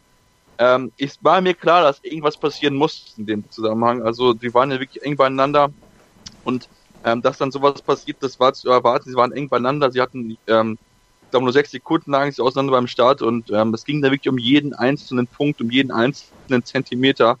Ähm, und da war Erik Frenzel diesmal das Tick abgezockt, oder den Tick schneller, ähm, sodass er dort das Rennen gewinnen konnte. Ich denke, das war auch sauber, das hat auch, ähm, haben sie auch durch einen Rinsitzek eingesehen. Ähm, wobei es natürlich dann, wenn es der direkte Konkurrent ist und der dann fällt, das sieht natürlich immer, immer blöd aus, aber ich denke, das ist aus der Welt geräumt. Ähm, das ist mit Sicherheit schade, aber es kann im Weltcup nun immer passieren. Ja. Ähm, und dafür war Erik Frenz dann aber auch heute einfach zu stark, dass er Johannes Ritzek da auch nicht mithalten konnte. Also ähm, ich denke, die hoffentlich ähm, kommen sie drüber schnell hinweg, weil das ist so jetzt so das gestellte Team. Teamer hoffen wir jetzt mal nicht, weil sie wirklich sehr, sehr gut waren, die ganze Mannschaft. Man muss das ganz klar sagen, über die ganze Saison. Und ähm, ja, ich denke mal, dass kriegen sich wieder zusammen, die beiden. Ja, Conny, ähm, wenn, wenn man diese Szene sich nochmal vor Augen führt, Frenzel zieht zwar so ein bisschen nach innen rein, hat aber als erster natürlich auch die freie Wahl der Spur und äh, Ritschek hatte so ein bisschen Geschwindigkeitsüberschuss, wollte erst rechts vorbei, musste dann links vorbei. Das war, glaube ich, das Problem, oder? So einfach kann man es zusammenfassen. Ich will jetzt nicht behaupten, dass es bei Johannes Ritzek ein Intelligenzproblem ist, aber wir haben das alle erlebt. In Sochi hat er so eine, so eine ähnlichen Probleme auch schon mal gehabt mit Fabian Riesler, auch wieder ein Teamkollege. Es ist einfach so, kein Mensch kann mir erzählen, dass ähm, man das als, als Zweiter hinter einem ersten nicht sieht, dass man definitiv Zweiter ist. Der erste nimmt natürlich den kürzesten Weg zur Ziellinie, das ist die Innenbahn. Und dass man dann natürlich ausweichen muss, wenn man im Zielsprint noch irgendwas machen will, ist auch klar. Und dass man dann dafür sorgen sollte, dass vielleicht der Abstand nach vorne so groß ist, dass es eben nicht zu so einem Sturz kommt. Man muss ja fast schon froh sein, dass Erik Frenzel jetzt nicht auch noch hingefallen ist, wie es damals in Sochi eben passiert ist mit Riesen und Ritzek beiden. Deswegen ähm, muss ich ganz ehrlich sagen, ich sehe den Fehler da bei Ritzek. Ich sehe auch das so, dass es ein Rennunfall ist, der nun mal passiert. Ich finde sein Interview, was er hinterher gegeben hat, natürlich bei aller Emotionalität, finde ich dämlich. Punkt. Mhm. Und äh, er hat am Ende jetzt, er hat es einfach verloren in diesem einen Rennen, äh, weil er es da einfach, äh, da hat er zu viel gewollt und ist nicht in der Lage, das einzusehen. Und das muss man ganz klar so sagen, wie es ist. Zu viel gewollt hat er auch heute beim letzten Rennen der Saison, Sebastian. Er ist ja vorne weg und hat auch äh, richtig Druck gemacht von Anfang an. Man sieht das daran, dass der Jan Schmid, der eine ganze Zeit mit ihm zusammengelaufen ist, am Ende noch äh, irgendwie um Rang 20 reingekommen ist, 24. sogar geworden ist. Also der hat da vorne richtig Gas gegeben, aber ist dann selbst Opfer seines Tempos geworden. Ja, ist selbst eingebrochen. Ähm hat ja hat wirklich äh, ja für mich un unverständlicherweise eigentlich so ein bisschen das Tempo verloren. Also er war sah eigentlich ganz gut aus. Er wird ja auch noch nach fünf von sieben Runden war dann noch in der Führung, aber ist dann ja komplett eingebrochen. Ähm, Erik Frenzel war wirklich unglaublich stark. Also das ist äh, einfach unglaublich. Er war fast eine Minute zurück oder eine gute halbe Minute auf Johannes Ritzek ähm, und nimmt ihm aber dann noch eine Minute ab und das ist am letzten Rennen nach einer wirklich sehr, sehr kräftezählenden Saison ist das eine unglaubliche Leistung. Also dieser Erik Frenzel ist für mich einer der größten Kombinierer aller Zeiten. Er hat jetzt zum fünften Mal in Folge den gesamten Weltcup gewonnen. Das hat bis jetzt noch keiner einziger vor ihm geschafft. Ähm, und das ist einfach, ja, das ist bombastisch. Also dieser Junge, ähm, keine Ahnung, der kennt, glaube ich, keine Nerven, habe ich so das Gefühl, ähm, was er da gezeigt hat. Und ja, Johannes Ritzek war vielleicht zu schnell angegangen, wollte zu viel. Ähm, er hätte im Endeffekt nur auf gucken müssen, dass er rankommt an, an den ersten ähm, und dass er dann versucht, dann ein Tempo zu laufen, ganz souverän das anzugeht, aber vielleicht wollte er einfach zu viel sich zu sehr absetzen, weil im Endeffekt lag es nicht an ihn. Er musste Erster werden, um das Ding noch zu gewinnen, sondern das lag im Endeffekt an äh, Erik Frenzel. Ähm, der musste weiter hinter ihm bleiben, aber Erik Frenzel war heute einfach zu stark, den konntest du einfach nicht schlagen. Ich glaube übrigens, das war bei Ritzek der Kopf. Ja, das glaube also, ich auch. Äh, bist du ja bestimmt mit mir, ne? Du guckst ja, ja jetzt auch schon deutsche Kombinationen, seitdem das irgendwann mal 1840 erfunden worden ist. Und er hat irgendwann gewusst, Frenzel ist schon so nah dran, dass selbst wenn er gewinnt, dann ist es auch egal, dann wird er den Gesamtweltcup nicht gewinnen, dann ist er einfach weggebrochen, ja. glaube ich.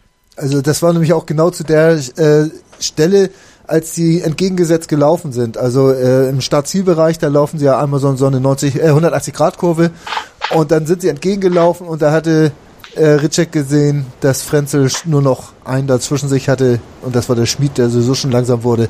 Und insofern wusste er ganz genau, das war's mit dem Gesamtweltcup und dann hat er Kopf zugemacht. Bin ich auch deiner Meinung, Conne. Ähm, was mich gefreut hat, ist, dass mal wieder ein paar andere mit nach vorne gelaufen sind. François Bro hat eine tolle Laufleistung gehabt mit Akito Watabe zusammen. Von 16 und 17 sind sie auf 2 und 3 vorgelaufen. Und auch die Finnen Ero Hirwon von 13 auf 4 und äh, Ilka Herola sogar von 31 auf 5. Äh, da können wir doch in der nächsten Saison vielleicht ein bisschen mehr Gegenwehr äh, uns erwarten, Sebastian. Äh, Gerade von den Finnen, äh, vielleicht auch von den Norwegern, wenn denn die starken wie Rieber wieder zurückkommen. Ja, also ich denke schon, dass die Finnen gerade mit äh, Ero Hebron und äh, Ilka Herola wirklich zwei sehr, sehr gute Läufer haben. Bei ihnen kommt jetzt noch ein bisschen drauf an, bisschen besser von der Schanze zu werden, sodass wir dann auch die Deutschen wirklich auch konkurrenzfähig sein können. Äh, man hat das schon durch die, durch die Saison gesehen. Sie sind läuferisch wirklich sehr, sehr gut, aber beim Springen müssen sie halt noch ein bisschen besser werden. Wobei bei Ero hier wurden das wirklich schon sehr, sehr gut aus war, aber Gerola hat noch mal einen oder anderen Sprung dabei, wo du denkst, äh, das kann er auch besser machen mit Sicherheit. Und ähm, ich denke, wir sollten auf jeden Fall auf sie aufpassen. Bei den Norwegern muss auf jeden Fall was passieren. Ähm, sie waren wirklich in einer ja letzte Saison sehr, sehr stark. Sie haben uns auch wirklich sehr viel Parole bieten können. Allen voran natürlich Jan Magnus Rieber, der ja wieder verletzt ist und hoffentlich zurückkommen kann. Ähm, das würde uns natürlich freuen, wenn wir da ein bisschen Spannung wieder drin haben, weil im Moment ist ja eigentlich eher so, es entscheidet sich, welcher Deutscher gewinnt das Rennen. Es war ja diese Saison so eigentlich das ganze System aufgebaut. Es gab ja teilweise sogar Vierfach-Siege von den Deutschen und ähm, ich würde es mir wünschen, dass wir ein bisschen mehr Gegenwehr haben, dass wir uns dann noch ein bisschen mehr gepusht werden. Natürlich freuen wir uns über jeden deutschen Sieg, klar, aber wenn das dann so einfach geht, ist, ist dann auch immer nicht so schön. Wir wünschen uns da viel Spannung. Und ähm, ich denke, dass man da auch wirklich auch einiges erwarten kann. François Bro ist auch wirklich jemand, der da auch gut immer mit dabei ist, aber das ist so ein bisschen so ein Einzelkämmer aus Sicht der Franzosen. Da könnte eventuell, falls wirklich Serge Namischapi zurückkommen sollte, hätte man noch den anderen mehr, aber ähm, ich denke, dass die Finnen gut aussehen und die Norweger auch, wobei es bei den Finnen natürlich schwer wird, aber im Teamspiel sind sie auf jeden Fall zwei Mannschaften, also zwei Mann zusammen, die man nicht außer Acht lassen sollte. Und dann muss man natürlich auch die Österreicher noch mit ins Boot holen, die gerade mit Mario Seidel jemanden haben, der schon die ganze Zeit gut springen konnte und jetzt auch immer besser läuft. Und dies vor allem schaffen, ähm, ihren Generationenwechsel, der ja definitiv überfällig war, ja. so, ich sag mal, soft zu machen. Also das, ich finde, da kann man eigentlich nicht meckern bei den, ähm, bei den Österreichern. Die, die schaffen das so mit, mit Nachwuchsleuten, die so langsam mal sich heranführen. Die Alten sind immer noch da, die liefern immer noch Ergebnisse, so dass es jetzt auch nicht der ganz große Druck ist, der dann auf so einen Leuten wie Philipp Orter zum Beispiel lastet. Ich finde es gut, wie die Österreicher das machen. Ähm, die Qualität ist natürlich noch lange äh, entfernt, gerade im Läuferischen von den deutschen Top 4, die jetzt da ja auch wirklich wieder den ganzen Weltcup irgendwie so ein bisschen dominiert haben. Aber dennoch denke ich mal, dass da gerade als Mannschaft was ziemlich Starkes nachwachsen wird. Gut, und dann dürfen wir natürlich nicht Akito Watabe vergessen, der um immer vorne dabei ist und ja auch in diesem Jahr zwei Rennen gewonnen hat, als allerdings die besten Deutschen nicht dabei waren. Ja, äh, so viel zur nordischen Kombination. Das war auch eigentlich eine Demonstration der Stärke. Wir machen wieder ein kleines Break und kommen dann mit dem Biathlon zurück. Anstoß. Die Charity-Aktion auf meinsportradio.de mit Benedikt Hövedes. Hallo, ich bin Manuela Schmermund und bin Paralympicsiegerin im Luftgewehrschießen und auch Gewinnerin weiterer Medaillen bei diversen Spielen. Gemeinsam mit anderen Sportlern und meinsportradio.de möchten wir euch bitten zu helfen. Ich stelle hierfür ein wunderschönes blaues Schwitzerhandtuch zur Verfügung, was ich bei mindestens vier der letzten fünf Spielen benutzt habe und was noch mit echtem Schmermi-Schweiß getränkt ist. Und dazu noch ein total schönes Maskottchen von London, den Mandeville. Ihr werdet euch sicherlich an das Einäugige etwas erinnern. Oder gewinne einen der zahlreichen anderen Preise unter anderem vom ersten FC Köln. Macht mit, denn jedes Los hilft und erhöht gleichzeitig eure Gewinnchancen. Anstoß. Die Charity-Aktion auf meinsportradio.de mit Benedikt Hövedes. Kauf dir jetzt für nur einen Euro dein Los oder spende direkt. Alle Einnahmen unterstützen den ambulanten Kinder- und Jugendhospizdienst Südliches Münsterland. Weitere Infos findest du auf meinsportradio.de. Und weiter geht's hier bei Karl Schneuzig mit dem Winterrückblick. Und wir kommen zum Biathlon und da waren ja schon die großen Entscheidungen gefallen. Ein Foucault stand als Gesamtweltcupsieger genauso fest wie eine Laura Dahlmeier. Deswegen konnte sich ein Martin Foucault heute auch leisten, ohne Patronen loszurennen, konnte äh, er bekam dann ja noch ein Magazin zugeworfen. Beim ersten Schießen danach durfte ein Offizieller ihm den Rest bringen. Äh, und es wurde nicht mal eine Strafe ausgesprochen. Was hältst du davon? Nicht viel. Also ich muss zuerst mal sagen, dass ich das äh, wahnsinnig finde, dass Foucault dann trotzdem perfekt schießt und das Ding komplett überragend gewinnt. Das ist auf jeden Fall eine Leistung, davor kann man seinen Hut ziehen. Aber ähm, es gibt ein Reglement und das Reglement besagt, dass es eigentlich nicht erlaubt ist, von Trainern irgendwelche Sachen noch anzunehmen ja. äh, während des Rennens und das hat Foucault definitiv gemacht. Er ist mit leerem Magazin losgelaufen, hat ein volles Magazin bekommen und äh, meiner Meinung nach ist das eigentlich ein Disqualifikationsgrund und ich meine, also ich bin mir relativ gar nicht sicher, was Foucault selber während des Rennens gedacht hat, weil ähm, nicht nur, dass er perfekt geschossen hat, der ist dann auch so zwischen dem dritten und vierten Schießen ist er da losgerannt und hat sein Verfolger da wirklich alle stehen lassen in einer unnachahmlichen Art und Weise. Das war wirklich der Wahnsinn.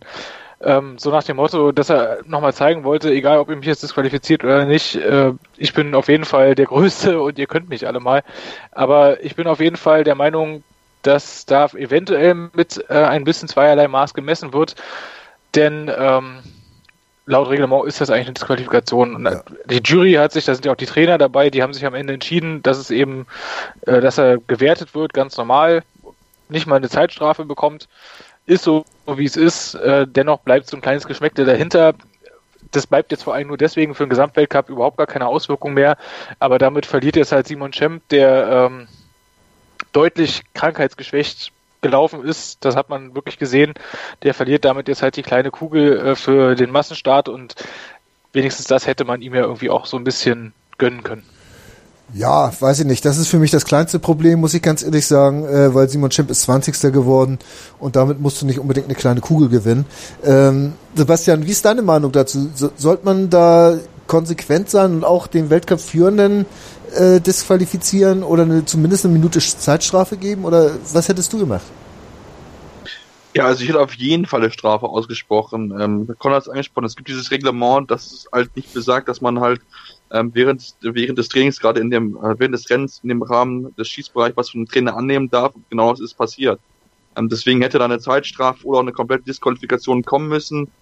Ähm, natürlich muss man sich auch darüber nachdenken, wieso lädt Foucault eigentlich seine Waffe nicht? Also das finde ich eigentlich noch das größte Überraschung. Also der Typ ist jemand, der auf viele Dinge achtet, der ja mit Sicherheit sehr, sehr detailversessen auch ist, weil er ja wirklich im Training und auch im, im Laufen wirklich sehr, sehr stark ist und sehr, sehr gute Quoten dort hat, ähm, dass er vergisst, seine Waffe zu laden. Also das habe ich auch noch nie von irgendwem gehört. Ähm, deswegen ist natürlich erstmal sein Fehler, aber dass man das dann nicht bestraft, dass er was vom Trainer angenommen hat, kann ich nicht nachvollziehen. Da muss, ähm, muss eigentlich was kommen. Ob man jetzt komplett disqualifiziert, das haben wir hingestellt, aber zumindest eine Zeitstraf hätte kommen müssen. Ähm, hätte es eventuell noch für Simon Champ gereicht gehabt, aber ähm, ja gut, Foucault hat das trotzdem in seiner souveränen Art, war der Einzige, der Null geschossen hat, äh, gelöst. Das ist eigentlich ja unglaublich, dass er einfach nicht drüber nachdenkt, dass er den Fehler gemacht hat, sondern einfach so konsequent da durchgegangen ist, wie, er, wie wir ihn kennen, wie wir die ganze Saison über gesehen haben, weil er der Dominator schlechthin ist bei der beim Biathlon und äh, ja, also es ist eine gewisse Makulatur, klar, es ist schade, dass er dort ähm, so, so dieser Sieg noch bis zustande gekommen ist, aber es war einfach überragend wieder, was er da gemacht hat. Ich möchte da trotzdem nochmal einhaken dann sollte es eigentlich meiner Meinung nach auch erlaubt sein, dass du als Gerald Hödig hingehst, wenn Laura Dahlmeier im Sprint gerade da ankommt und es ist irgendwie schwierige Bedingungen mit Wind und sowas alles und du stehst als Trainer die ganze Zeit da und beobachtest das. Warum darf er da nicht hingehen und sagen, dreh mal vier Rasten in die oder die Richtung? Ne, meine Meinung. Also wenn er jetzt schon Magazine anreichen darf, dann kann er das eigentlich auch noch machen. Da ist aber das Geschrei groß, wenn das irgendein Trainer macht. Und das ist halt das, wo da mit zweierlei Maß gemessen wird. Und das finde ich einfach scheiße. Ja. Ich glaube, das ist auch, äh, das kann man auch wirklich so sagen, äh, egal ob das nun der Dominator ist oder, oder der 30. Wenn jemand so ein, eine Geschichte macht und das, äh, ich weiß nicht, ob es schon mal vorgekommen ist und was damals passiert ist, äh, ich habe es noch nie gesehen, dass jemand ohne äh, Munition am äh, Schießstand war. Äh, aber auf jeden Fall sollte es dafür dann auch ein klares Reglement geben, was zu passieren hat und nicht, dass sich dann irgendwelche Nasen dann zusammenstecken, die Köpfe zusammenstecken und sagen, ach, lass mal laufen, ist ja der Martin. Tut, tut ja nicht weh. Hat Geschmäckle. Rasto Gojevs ist Zweiter geworden. Dem hätte, das wäre sein erster Sieg gewesen bei einem Weltcup. So ist es das erste Podest. Äh, Simon Eder ist Dritter geworden, Svensson Vierter, Pfeiffer noch Fünfter. Wie gesagt, Champ hatte noch die theoretische Chance oder hatte ja sogar Vorsprung im Massenstart, aber er hätte Fünfter werden müssen und ist Zwanzigster geworden. Also er hatte auch gesundheitsbedingt, wie Conor gesagt hatte, eigentlich keine Chance, das Ding zu gewinnen. Wenn wir noch kurz auf die weiteren Ergebnisse gucken vom Wochenende, äh, in der Verfolgung hatte Anton Cipollin gewonnen, vor Foucault mit nur einem Fehler.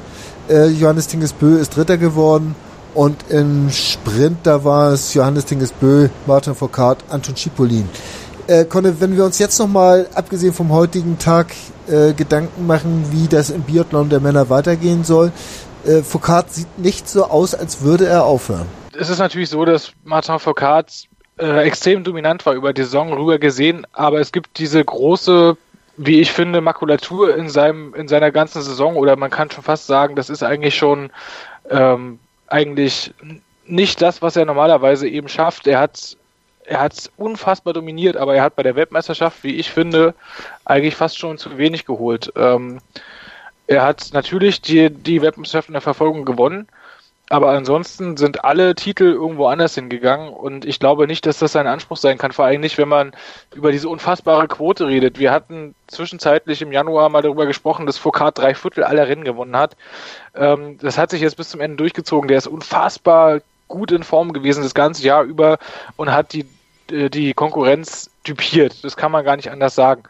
Ähm, dennoch muss man trotzdem mal festhalten, zudem ein Großereignis, wo man auch dazu sagen muss, dass Großereignisse sowieso immer dann so ein bisschen ähm, noch ihre eigene ihre eigene Gesetzmäßigkeit haben, aber ich meine, man sieht es bei Laura Dahlmeier, die hat wirklich absolut dominiert, ne? Aber bei Martin Foucault fehlt mir eben noch so diese, diese großartige Form, die er eben auch bei der Weltmeisterschaft nicht gezeigt hat. Und deswegen würde ich sagen, er ist schlagbar auch wenn er es jetzt geschafft hat, sämtliche Weltcups zu gewinnen, also nicht nur den Gesamtweltcup, sondern er hat sämtliche kleinen Kugeln auch gewonnen. Ja. Aber was hilft dir das, wenn du bei Olympia dann natürlich gute Ergebnisse holst, aber eben nicht die Goldmedaillen einsammelst, wie du es in der kompletten Saison gemacht hast?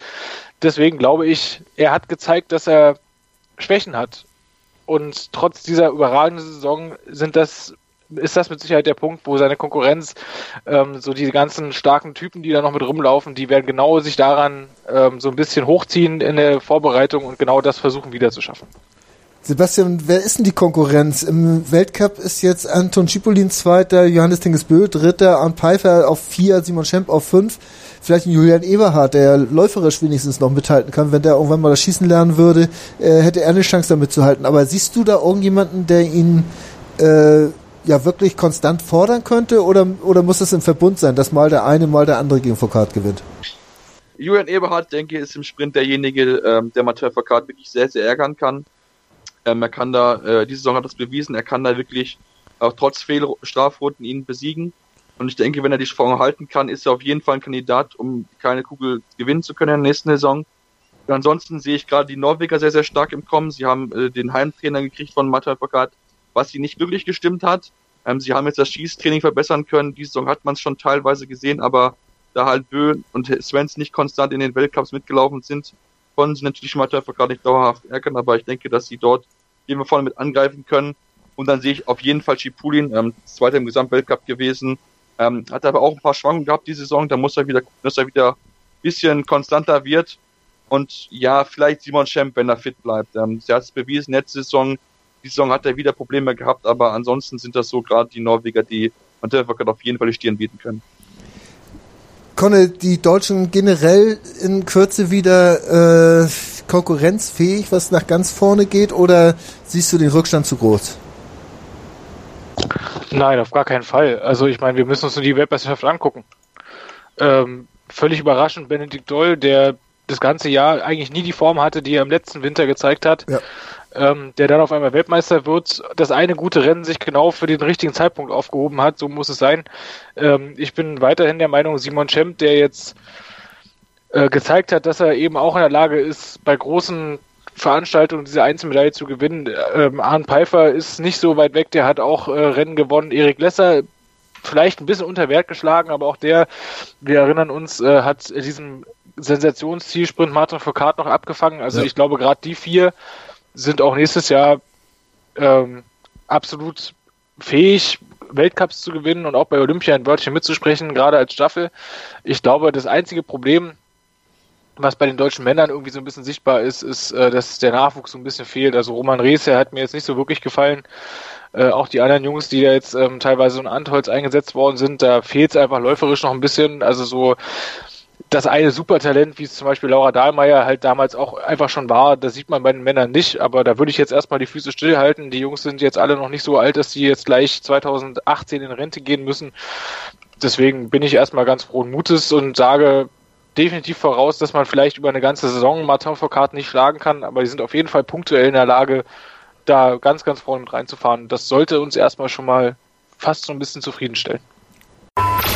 Die Sportshow mit Malte Asmus. Alles rund um den Sporttag. Von Montag bis Freitag ab 9 und 14 Uhr auf meinsportradio.de.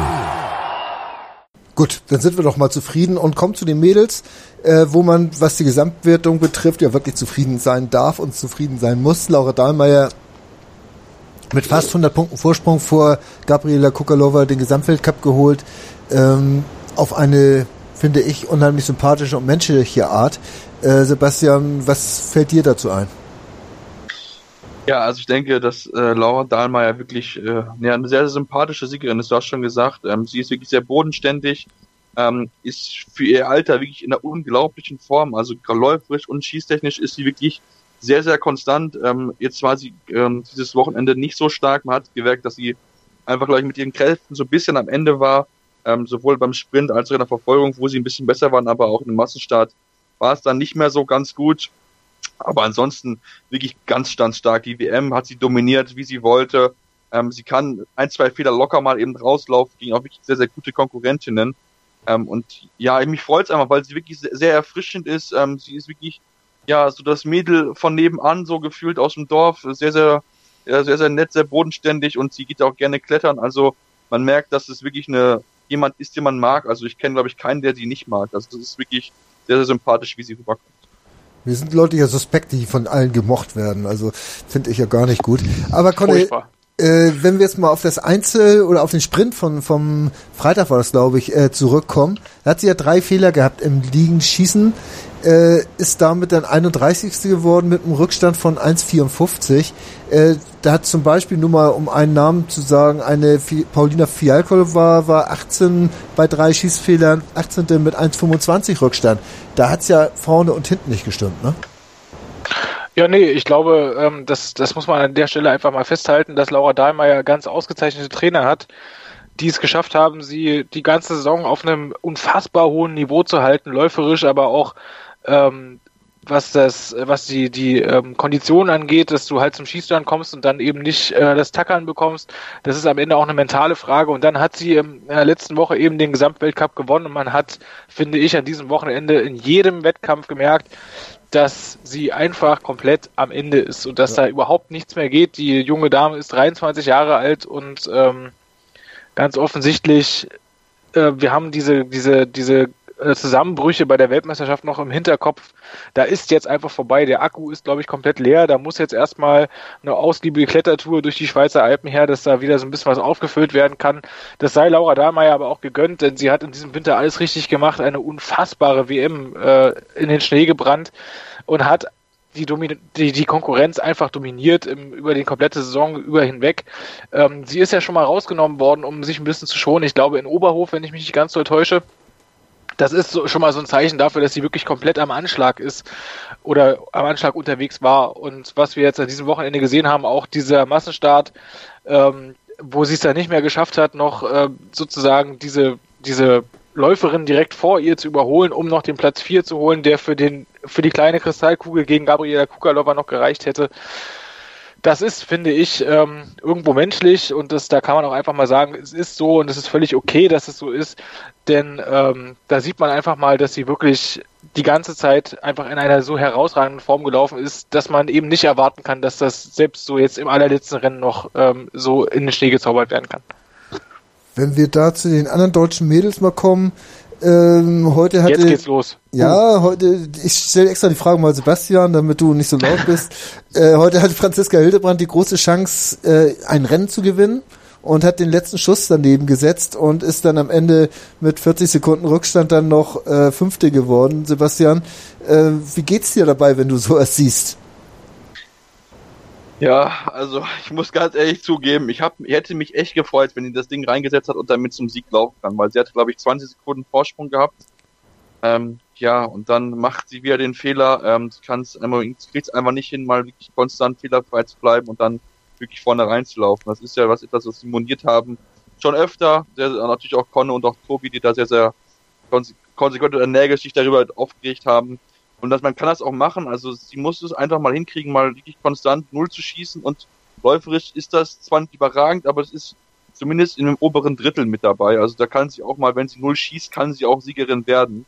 Gerade bei vier Schießen. Ähm, und ja, sie schafft es aber einfach nicht, null, null Fehler zu schießen, immer vier schießen. Sie ist sie selbst mit zufrieden, hat sie gesagt. Die Saison findet sie nicht so gut. Ähm, ich fand jetzt ihr Interview am Freitag nach dem Sprint nicht so gut. Ähm, ja, es muss einfach jetzt nicht mal ein bisschen, glaube ich, wachgerüttelt werden, denn sie muss es noch ein bisschen mehr, sie hat eigentlich, kann es schaffen, aber sie muss einfach mal 100% konstant hinkriegen, dann kann sie auch ähm, Conne, wenn ich dich auf Franziska Hildebrand anspreche, weiß ich ja ganz genau, was kommt. Allerdings muss ich sagen, dass sie in der vorletzten Laufrunde mich absolut überrascht hat, weil sie ihren Vorsprung gehalten oder gar ausgebaut hat. Ähm, und jetzt kommt das große Aber. ich habe äh, in, in, meiner Tasche sind ja die Messtaschen wieder offen. Ne? Ähm, dieses letzte Stehenschießen, und du hast recht, sie hat in der, in der Runde davor wirklich gezeigt, wo der Hammer hängt. Dieses letzte Stehenschießen war aber nicht so, dass man der Meinung sein konnte, dass sie jetzt überpaced hat. Das war komplett kontrolliert. Ja. Die ersten, die ersten vier Schüsse, die waren eine 10. Also wenn es wenn es beim Schießen eine 11 geben würde, dann wäre es eine 11 gewesen. Die waren absolut blitzsauber. Und der letzte Schuss war dafür einen Kilometer nach rechts daneben. Und das ist ein Kopfproblem. Das hat überhaupt nichts mit eventueller Müdigkeit oder sonst irgendwas zu tun. Das ist ein reines Kopfproblem, ähm, weil sie dann auf einmal gemerkt hat, oh mein Gott, wenn ich den jetzt reinmache, mache ich den jetzt rein, pipapo.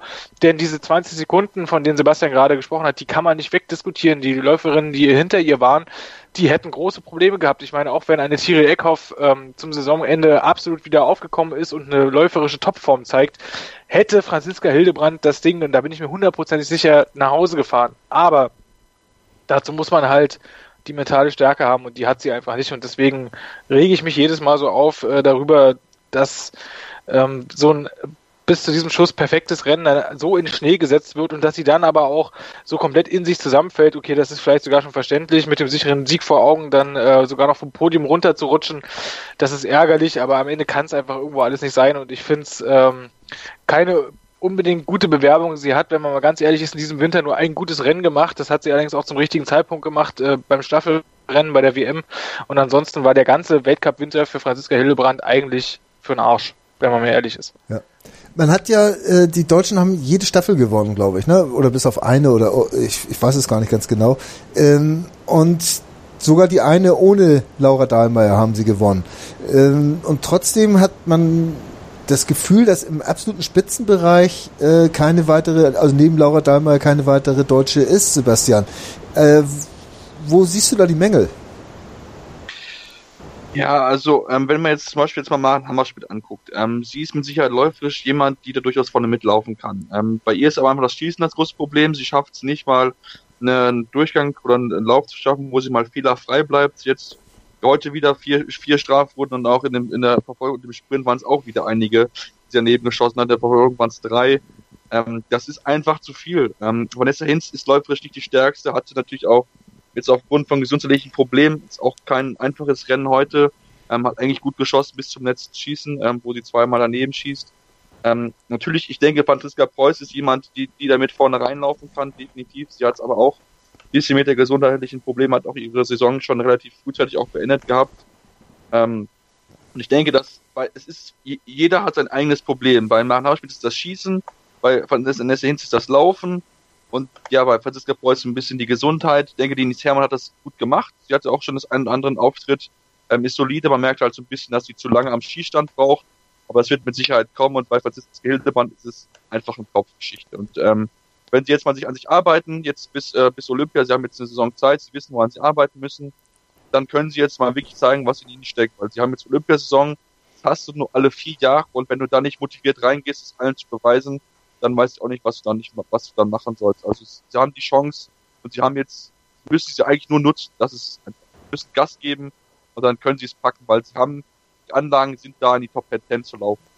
Also Conny muss es am Ende dann doch Miriam Gössner richten. Ja, um Gottes Willen. Also äh, ich sehe das alles ein bisschen anders, muss ich ganz ehrlich sagen. Ich sehe das so, dass Maren Hammerschmidt eine für die Zukunft ist, die sich irgendwann in der Konstanz noch steigern wird und dann auch eine absolut regelmäßige Top-10-Fahrerin wird. Ähm, Franziska Preuß ist für mich eine zukünftige Siegfahrerin. Äh, diese krankheitlichen Probleme, die sie jetzt diesen Winter aus der Bahn geworfen haben, die hatte Laura Dahmer ja auch mal, wenn wir uns mal zurückerinnern.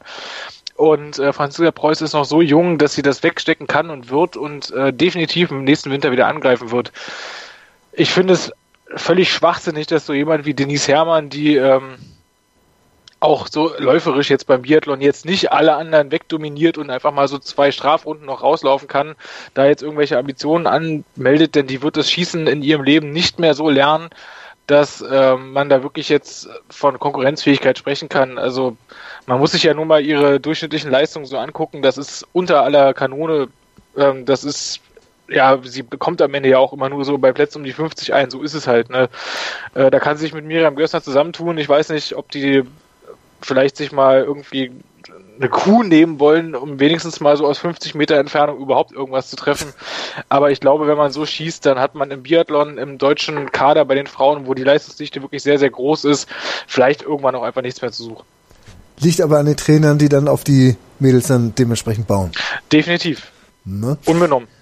Gabriela Kukalova, äh, die große Konkurrentin von äh, Laura Dahlmeier, äh, hat auch gemenschelt, hat auch äh, Schwächen gezeigt, äh, hat sich aber unheimlich zusammengerissen jetzt gerade in Oslo und nochmal richtig äh, auf die Zähne gebissen und, und Leistung gezeigt, Sebastian.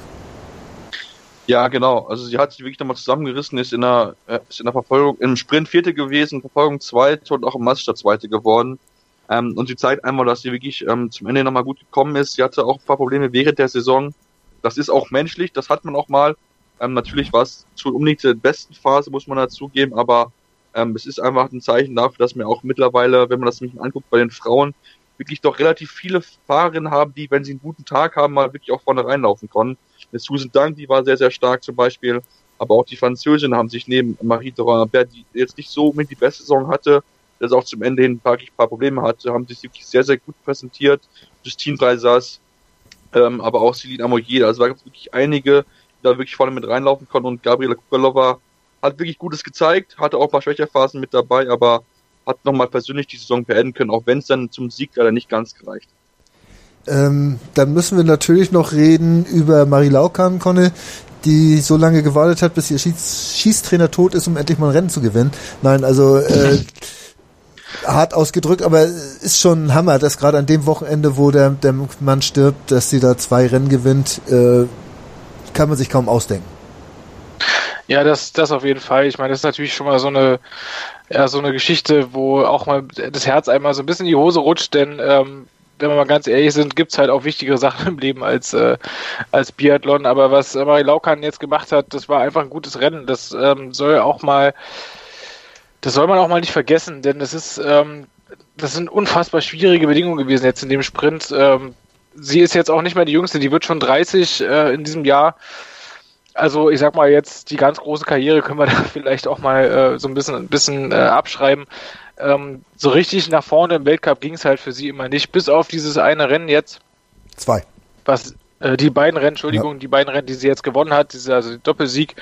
Äh, und das ist natürlich eine, eine, so eine kleine Geschichte nebenbei, die mich sehr, sehr freut. Aber wenn wir jetzt gerade über die großen Mädels gesprochen haben, die diese Dominanz von Laura Dahlmeier angreifen können, muss ich das fast schon mal ein bisschen bezweifeln, denn dazu sind so ihre durchschnittlichen Ergebnisse einfach nicht gut genug.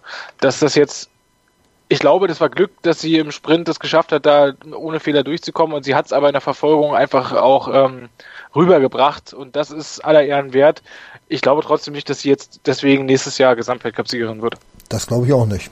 So war die Frage auch überhaupt nicht gemeint. Wir sind uns einig. Ja, ausnahmsweise mal. Also das könnte man eher dann nochmal einer Domracheva zutrauen, wenn die dann wirklich wieder in Form kommt, die mich eigentlich bei ihrem Comeback schon wieder relativ positiv überrascht hat, dass sie gleich wieder im Anschlussbereich äh, mitlaufen konnte. Ja, und Eckhoff darf man nicht vergessen, genau. äh, die mit gesundheitlichen Problemen kämpfen musste, mit Verletzungen. Ich glaube auch, dass Marie de Rambert nächstes Jahr, wenn Olympia ja ist, definitiv stärker da sein wird, als sie jetzt diese Saison da war. Gut. Ich glaube, Biathlon haben wir jetzt auch eingehend besprochen. Wir machen Puh. eine kurze Pause und dann müssen wir ja auch noch über Alpinski sprechen. Das Bundesliga-Special. Alle Spiele, alle Tipps, alle Tore. Jeden Freitag ab 12 Uhr, zwei Stunden live auf meinsportradio.de. Übrigens haben wir eine neue Website. Schau vorbei und entdecke die neuen Features. Und weiter geht's bei Kaltschneuzig, dem Wintersporttalk auf meinsportradio.de. Der Winterrückblick dürfte keiner sein, wenn wir nicht über den Alpinski reden würden. Und das gab genau zwei Dominatoren, einen bei den Männern, einen bei den Frauen. Ein nee, bei den Frauen. Und Conny, du darfst erstmal dich über Marcel Hirscher aus, auspacken, austoben. Ja, was soll ich über Marcel Hirscher noch sagen? Der hat jetzt gefühlt das elfte Mal in Folge den Gesamtweltcup gewonnen und ist für mich der großartigste Skifahrer, den es überhaupt jemals gegeben hat. Äh, denn auch wenn er jetzt das letzte Saisonrennen nicht mal mehr auf dem Podium beendet hat, muss man einfach sagen, ähm, es ist der Wahnsinn. Ich, ich denke kurz exemplarisch an den Riesensalom von äh, gestern zurück, wo Felix Neureuter mit einem sehr, sehr guten ersten Lauf ihm so eine richtige Ansage von Latz geknallt hat und Hirscher ähm, ich finde, man, man sieht bei ihm den Beast Mode irgendwie. Also kennen wir ja aus dem, aus dem Football alle. Das ist so, irgendwie scheint der alles nur noch durch einen roten Nebel von Blut zu sehen oder sowas. Wenn der da so richtig aufdreht und die Piste runterfährt und das in der technischen Disziplin, wo es um Präzision, um den perfekten Schwung eigentlich geht am Ende. Und der, er geht da einfach runter mit, man sieht es so richtig, dass da so eine Mischung, die perfekte Mischung aus Wut und Technik äh, sich einfach die Waage hält und deswegen ist er so erfolgreich, wie er ist und er schafft es, die Angriffe abzuwehren von Henrik Christoffersen, der irgendwann so im, im Rahmen der Weltmeisterschaft dann auch aufgegeben hat und einfach nicht mehr weitermachen konnte. Alexis Pontero, der meiner Meinung nach auch, nachdem er Anfang der Saison im Riesenslalom eigentlich nicht mehr zu schlagen schien, einfach seine Form verloren hat und gegen diese gegen diese unendliche Konstanz eines Marcel Hirschers einfach nichts mehr zu entgegenzusetzen hatte. Und das ist es halt, was ihn ausmacht. Und deswegen hat er jetzt diesen einsamen Rekord weiter ausgebaut. Und das finde ich völlig in Ordnung. Ähm, er ist, glaube ich, also auf jeden Fall, was die technischen Disziplinen angeht, the all-time great oder sowas, wie man das im Boxen nennt. Sebastian, äh, wer soll denn einen Hirscher noch herausfordern? Äh, so ein paar Namen hat Conny ja schon gesagt, so ein Christoffersen hat man gedacht, dass er ihn irgendwo mal so ein bisschen pieksen könnte auf der einen oder anderen Piste, auch im Slalom, vielleicht ein Horror Schilov oder so. Aber äh, letztendlich scheint da ja niemand zu sein, der von der Konstanz her auch nur so ansatzweise an einem Hirscher kratzen könnte. Ja, und genau das ist das große Problem. Diese Konstanz einfach, die hier schon an Tag liegt. Da gibt es wirklich keinen, der der Form rankommen kann. Ähm, wenn man es mal sieht, wenn man vielleicht die Speed-Disziplin nimmt, da kann man ihn ja vielleicht ein bisschen ärgern, weil er dort nicht so aktiv, obwohl er bei Super G auch sehr, sehr gut fährt. Ähm, aber trotzdem hat dort Jansrud nicht genug Punkte sammeln können, weil er halt nur Abfahrt und äh, Super G kann und auch keinen Riesenslalom. Das heißt, du brauchst jemanden, der drei Disziplinen gut fahren kann. Und von deinem Gefühl her ist eigentlich Pontereux und äh, Christophersen diejenigen, die dort mithalten können, aber sie können es einfach leider nicht auf dauerhaft schaffen. Also Conor hat es erwähnt, was Hirscher teilweise die Pisten runterbringt, das ist einfach ja unglaublich. Da findest du keine Worte für, was, was er da immer wieder Rennen für Rennen auf die Piste zaubern kann. Ähm, und das ist so ein bisschen das Problem. Christophersen ist noch ein junger Fahrer, definitiv, da könnte vielleicht noch ein bisschen was kommen, ähm, wird da noch ein paar wichtige Erfahrungen noch sammeln können, ähm, aber es ist, es ist unglaublich. Also ähm, was Hirscher von der Konstante her bringt, da ist, sehe ich keinen, der ihn da wirklich dauerhaft gefährden kann. Am ehesten vielleicht noch Christophersen und Pontereau, weil sie wirklich auch beides gute Fahrer sind im Slalom, Riesenslalom und Super G, aber eigentlich brauchst du jemanden, der eine Disziplin kann, wo Hirsch halt nicht so gut ist, aber den zu fitten ist ganz, ganz schwierig. Ist das vielleicht das größte Problem, was jetzt die Spannung im Gesamtweltcup anbetrifft, Conne, dass wir keinen äh, dominanten Fahrer bei den äh, Speed-Disziplinen haben? Ich glaube, das ist genau das Problem, denn ähm, normalerweise sollte man eigentlich denken, dass ähm, dass Jansrud derjenige ist, weil der eben Abfahrt kann, weil der Super G kann und ja. wir erinnern uns, der war auch schon mal Riesenslalom-Olympiasieger. Äh, der ist normalerweise genau der Kollege, der einen Marcel Hirscher irgendwo angreifen könnte. Axel und Swindal darf man nicht vergessen, war nur diese Saison wegen Knieproblemen mal wieder nichts. Der muss halt einfach mal verletzungsfrei durchkommen. Der hatte aber vor ein paar Jahren mal ähm, diesen Gegenpart, indem er sämtliche ja. Speed-Rennen gewonnen hat und Marcel Hirscher der anderen Seite sämtliche Technikrennen gewonnen hat. Das hat sich immer so die Waage gehalten. Das war genau richtig. Aber ähm, ich glaube, abgesehen von den beiden gibt es erstmal überhaupt niemanden, der das schaffen kann. Ähm, und wenn es dann halt wie bei Jansrud jetzt nicht so richtig läuft, also ich meine, man soll jetzt, also ich meine, er hat immerhin noch den Super G Weltcup gewonnen, hat auch ähm, die ein, das ein oder andere Rennen ähm, eben auch mal eine Abfahrt für sich entscheiden können. Aber diese ganz große Dominanz musst du dann einfach auch bringen und die hat Jansrud nicht gebracht.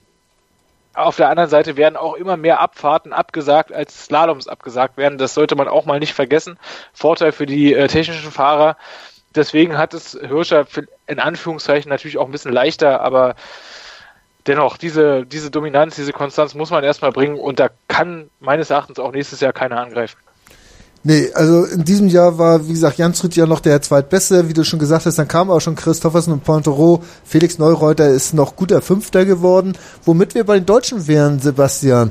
Äh, ja, Felix Neureuter als Fünfter natürlich klasse. Stefan Luiz ist äh, gekommen, Andreas Sander ist äh, im Kommen, Peppi Ferstl hat mal Lebenszeichen gezeigt.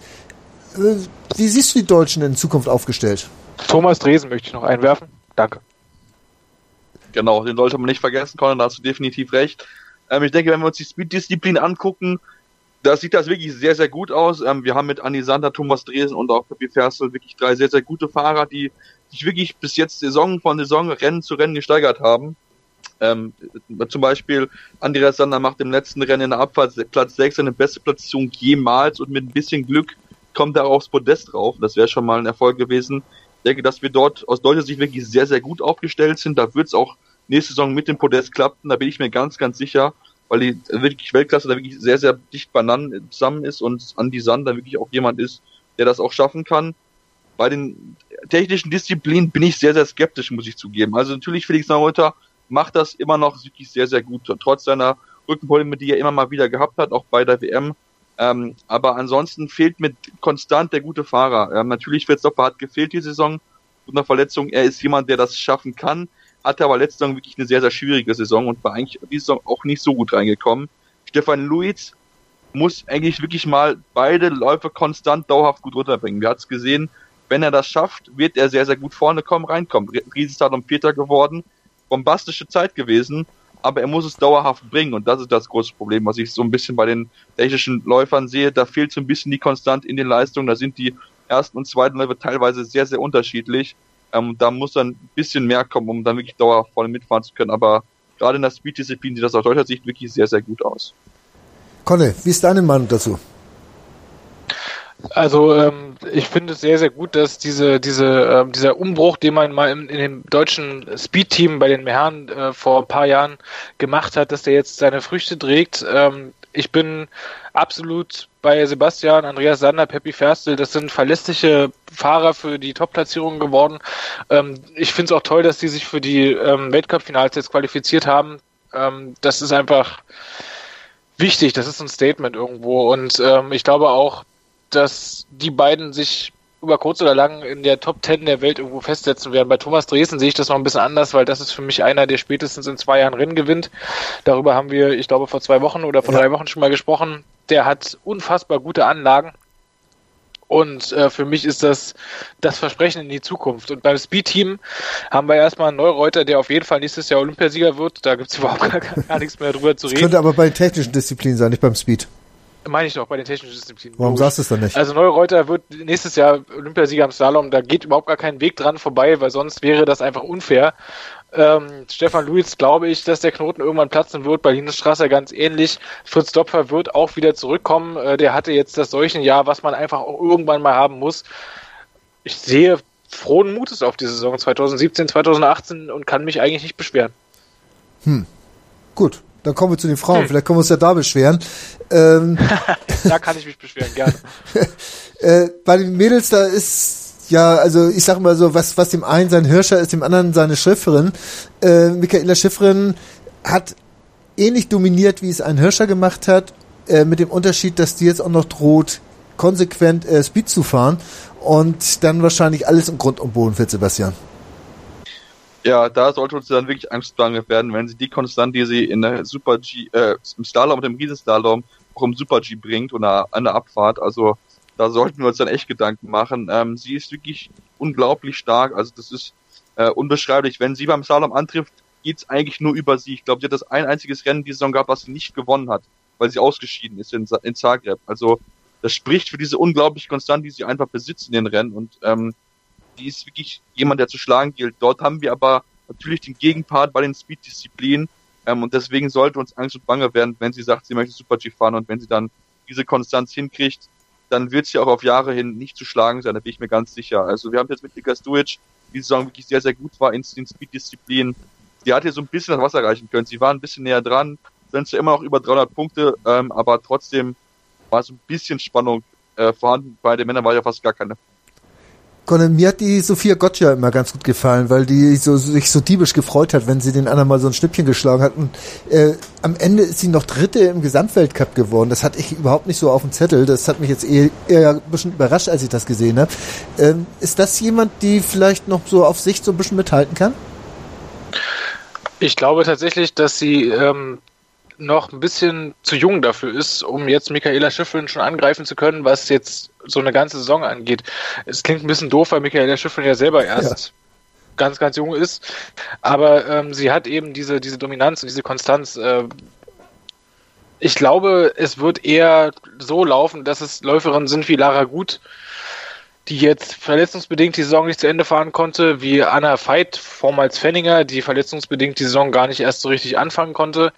Und auch äh, Lindsay Vonn, die ebenfalls verletzungsbedingt, glaube ich, die erste Hälfte komplett verpasst hat, aber dann ähm, trotz eigentlich nicht Gefühl in der Hand ähm, noch Abfahrtsrennen gewonnen hat.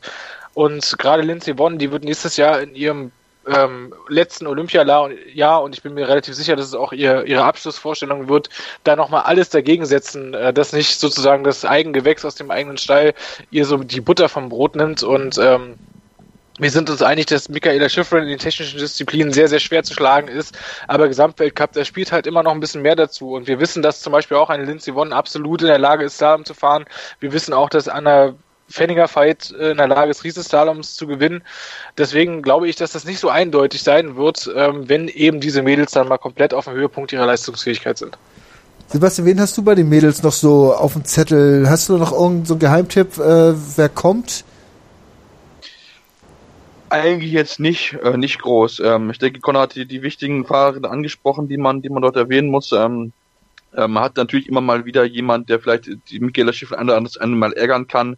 Gerade Tessa Worley hat es im Riesenslalom-Saison sehr, sehr gut gemacht. Sie hat sich dort wirklich stark steigern können und hat sich dort auch die kleine Kugel sichern können. Ähm, heute mit dem entsprechenden ähm, Platz, hat den ja, vierten Platz sich gesichert, mit dem vierten Platz, den sie hatte, sogar fünften sogar, ähm, hatte die kleine Kugel gewonnen. Deswegen denke ich schon, wenn die eine oder andere noch ein bisschen, bisschen mehr macht, die kann auch da vorne angreifen. Zum Beispiel eine Welle Suzulava oder auch eine Wendy Holdener, die im, im Slalom wirklich sehr, sehr gut gefahren sind, können sie vielleicht ärgern, aber das ist jetzt sehr, sehr schwierig, weil sie wirklich unglaublich konstant in ihrer Leistung besitzt. Und ähm, da muss wirklich schon viel zusammenpassen. Aber wenn man wirklich über eine lange Distanz spricht, ist es wirklich eine Lara Gut, eine Lindsay Vonn, die dort äh, angreifen könnte oder auch ein Underfight, ähm, weil ich das bei den einen oder anderen nicht überdauerhaft bis jetzt gesehen habe. Aber man kann sie in der Disziplin auch durchaus schlagen. Das ist möglich, aber man muss dann wirklich alles aufbieten können, ähm, um dort vorne reinzufahren. Kommen wir zu den Deutschen, Conne. Äh, das deutsche Alpinen-Team heißt im Prinzip Viktoria Rebensburg. Äh, obwohl ja jetzt beim, beim Slalom wenigstens noch ein paar Mädels äh, beim, beim äh, Weltcup-Finale in Espen dabei waren. Aber äh, wenn man sich jetzt mal den Gesamtweltcup-Stand ansieht, ist es Viktoria Rebensburg.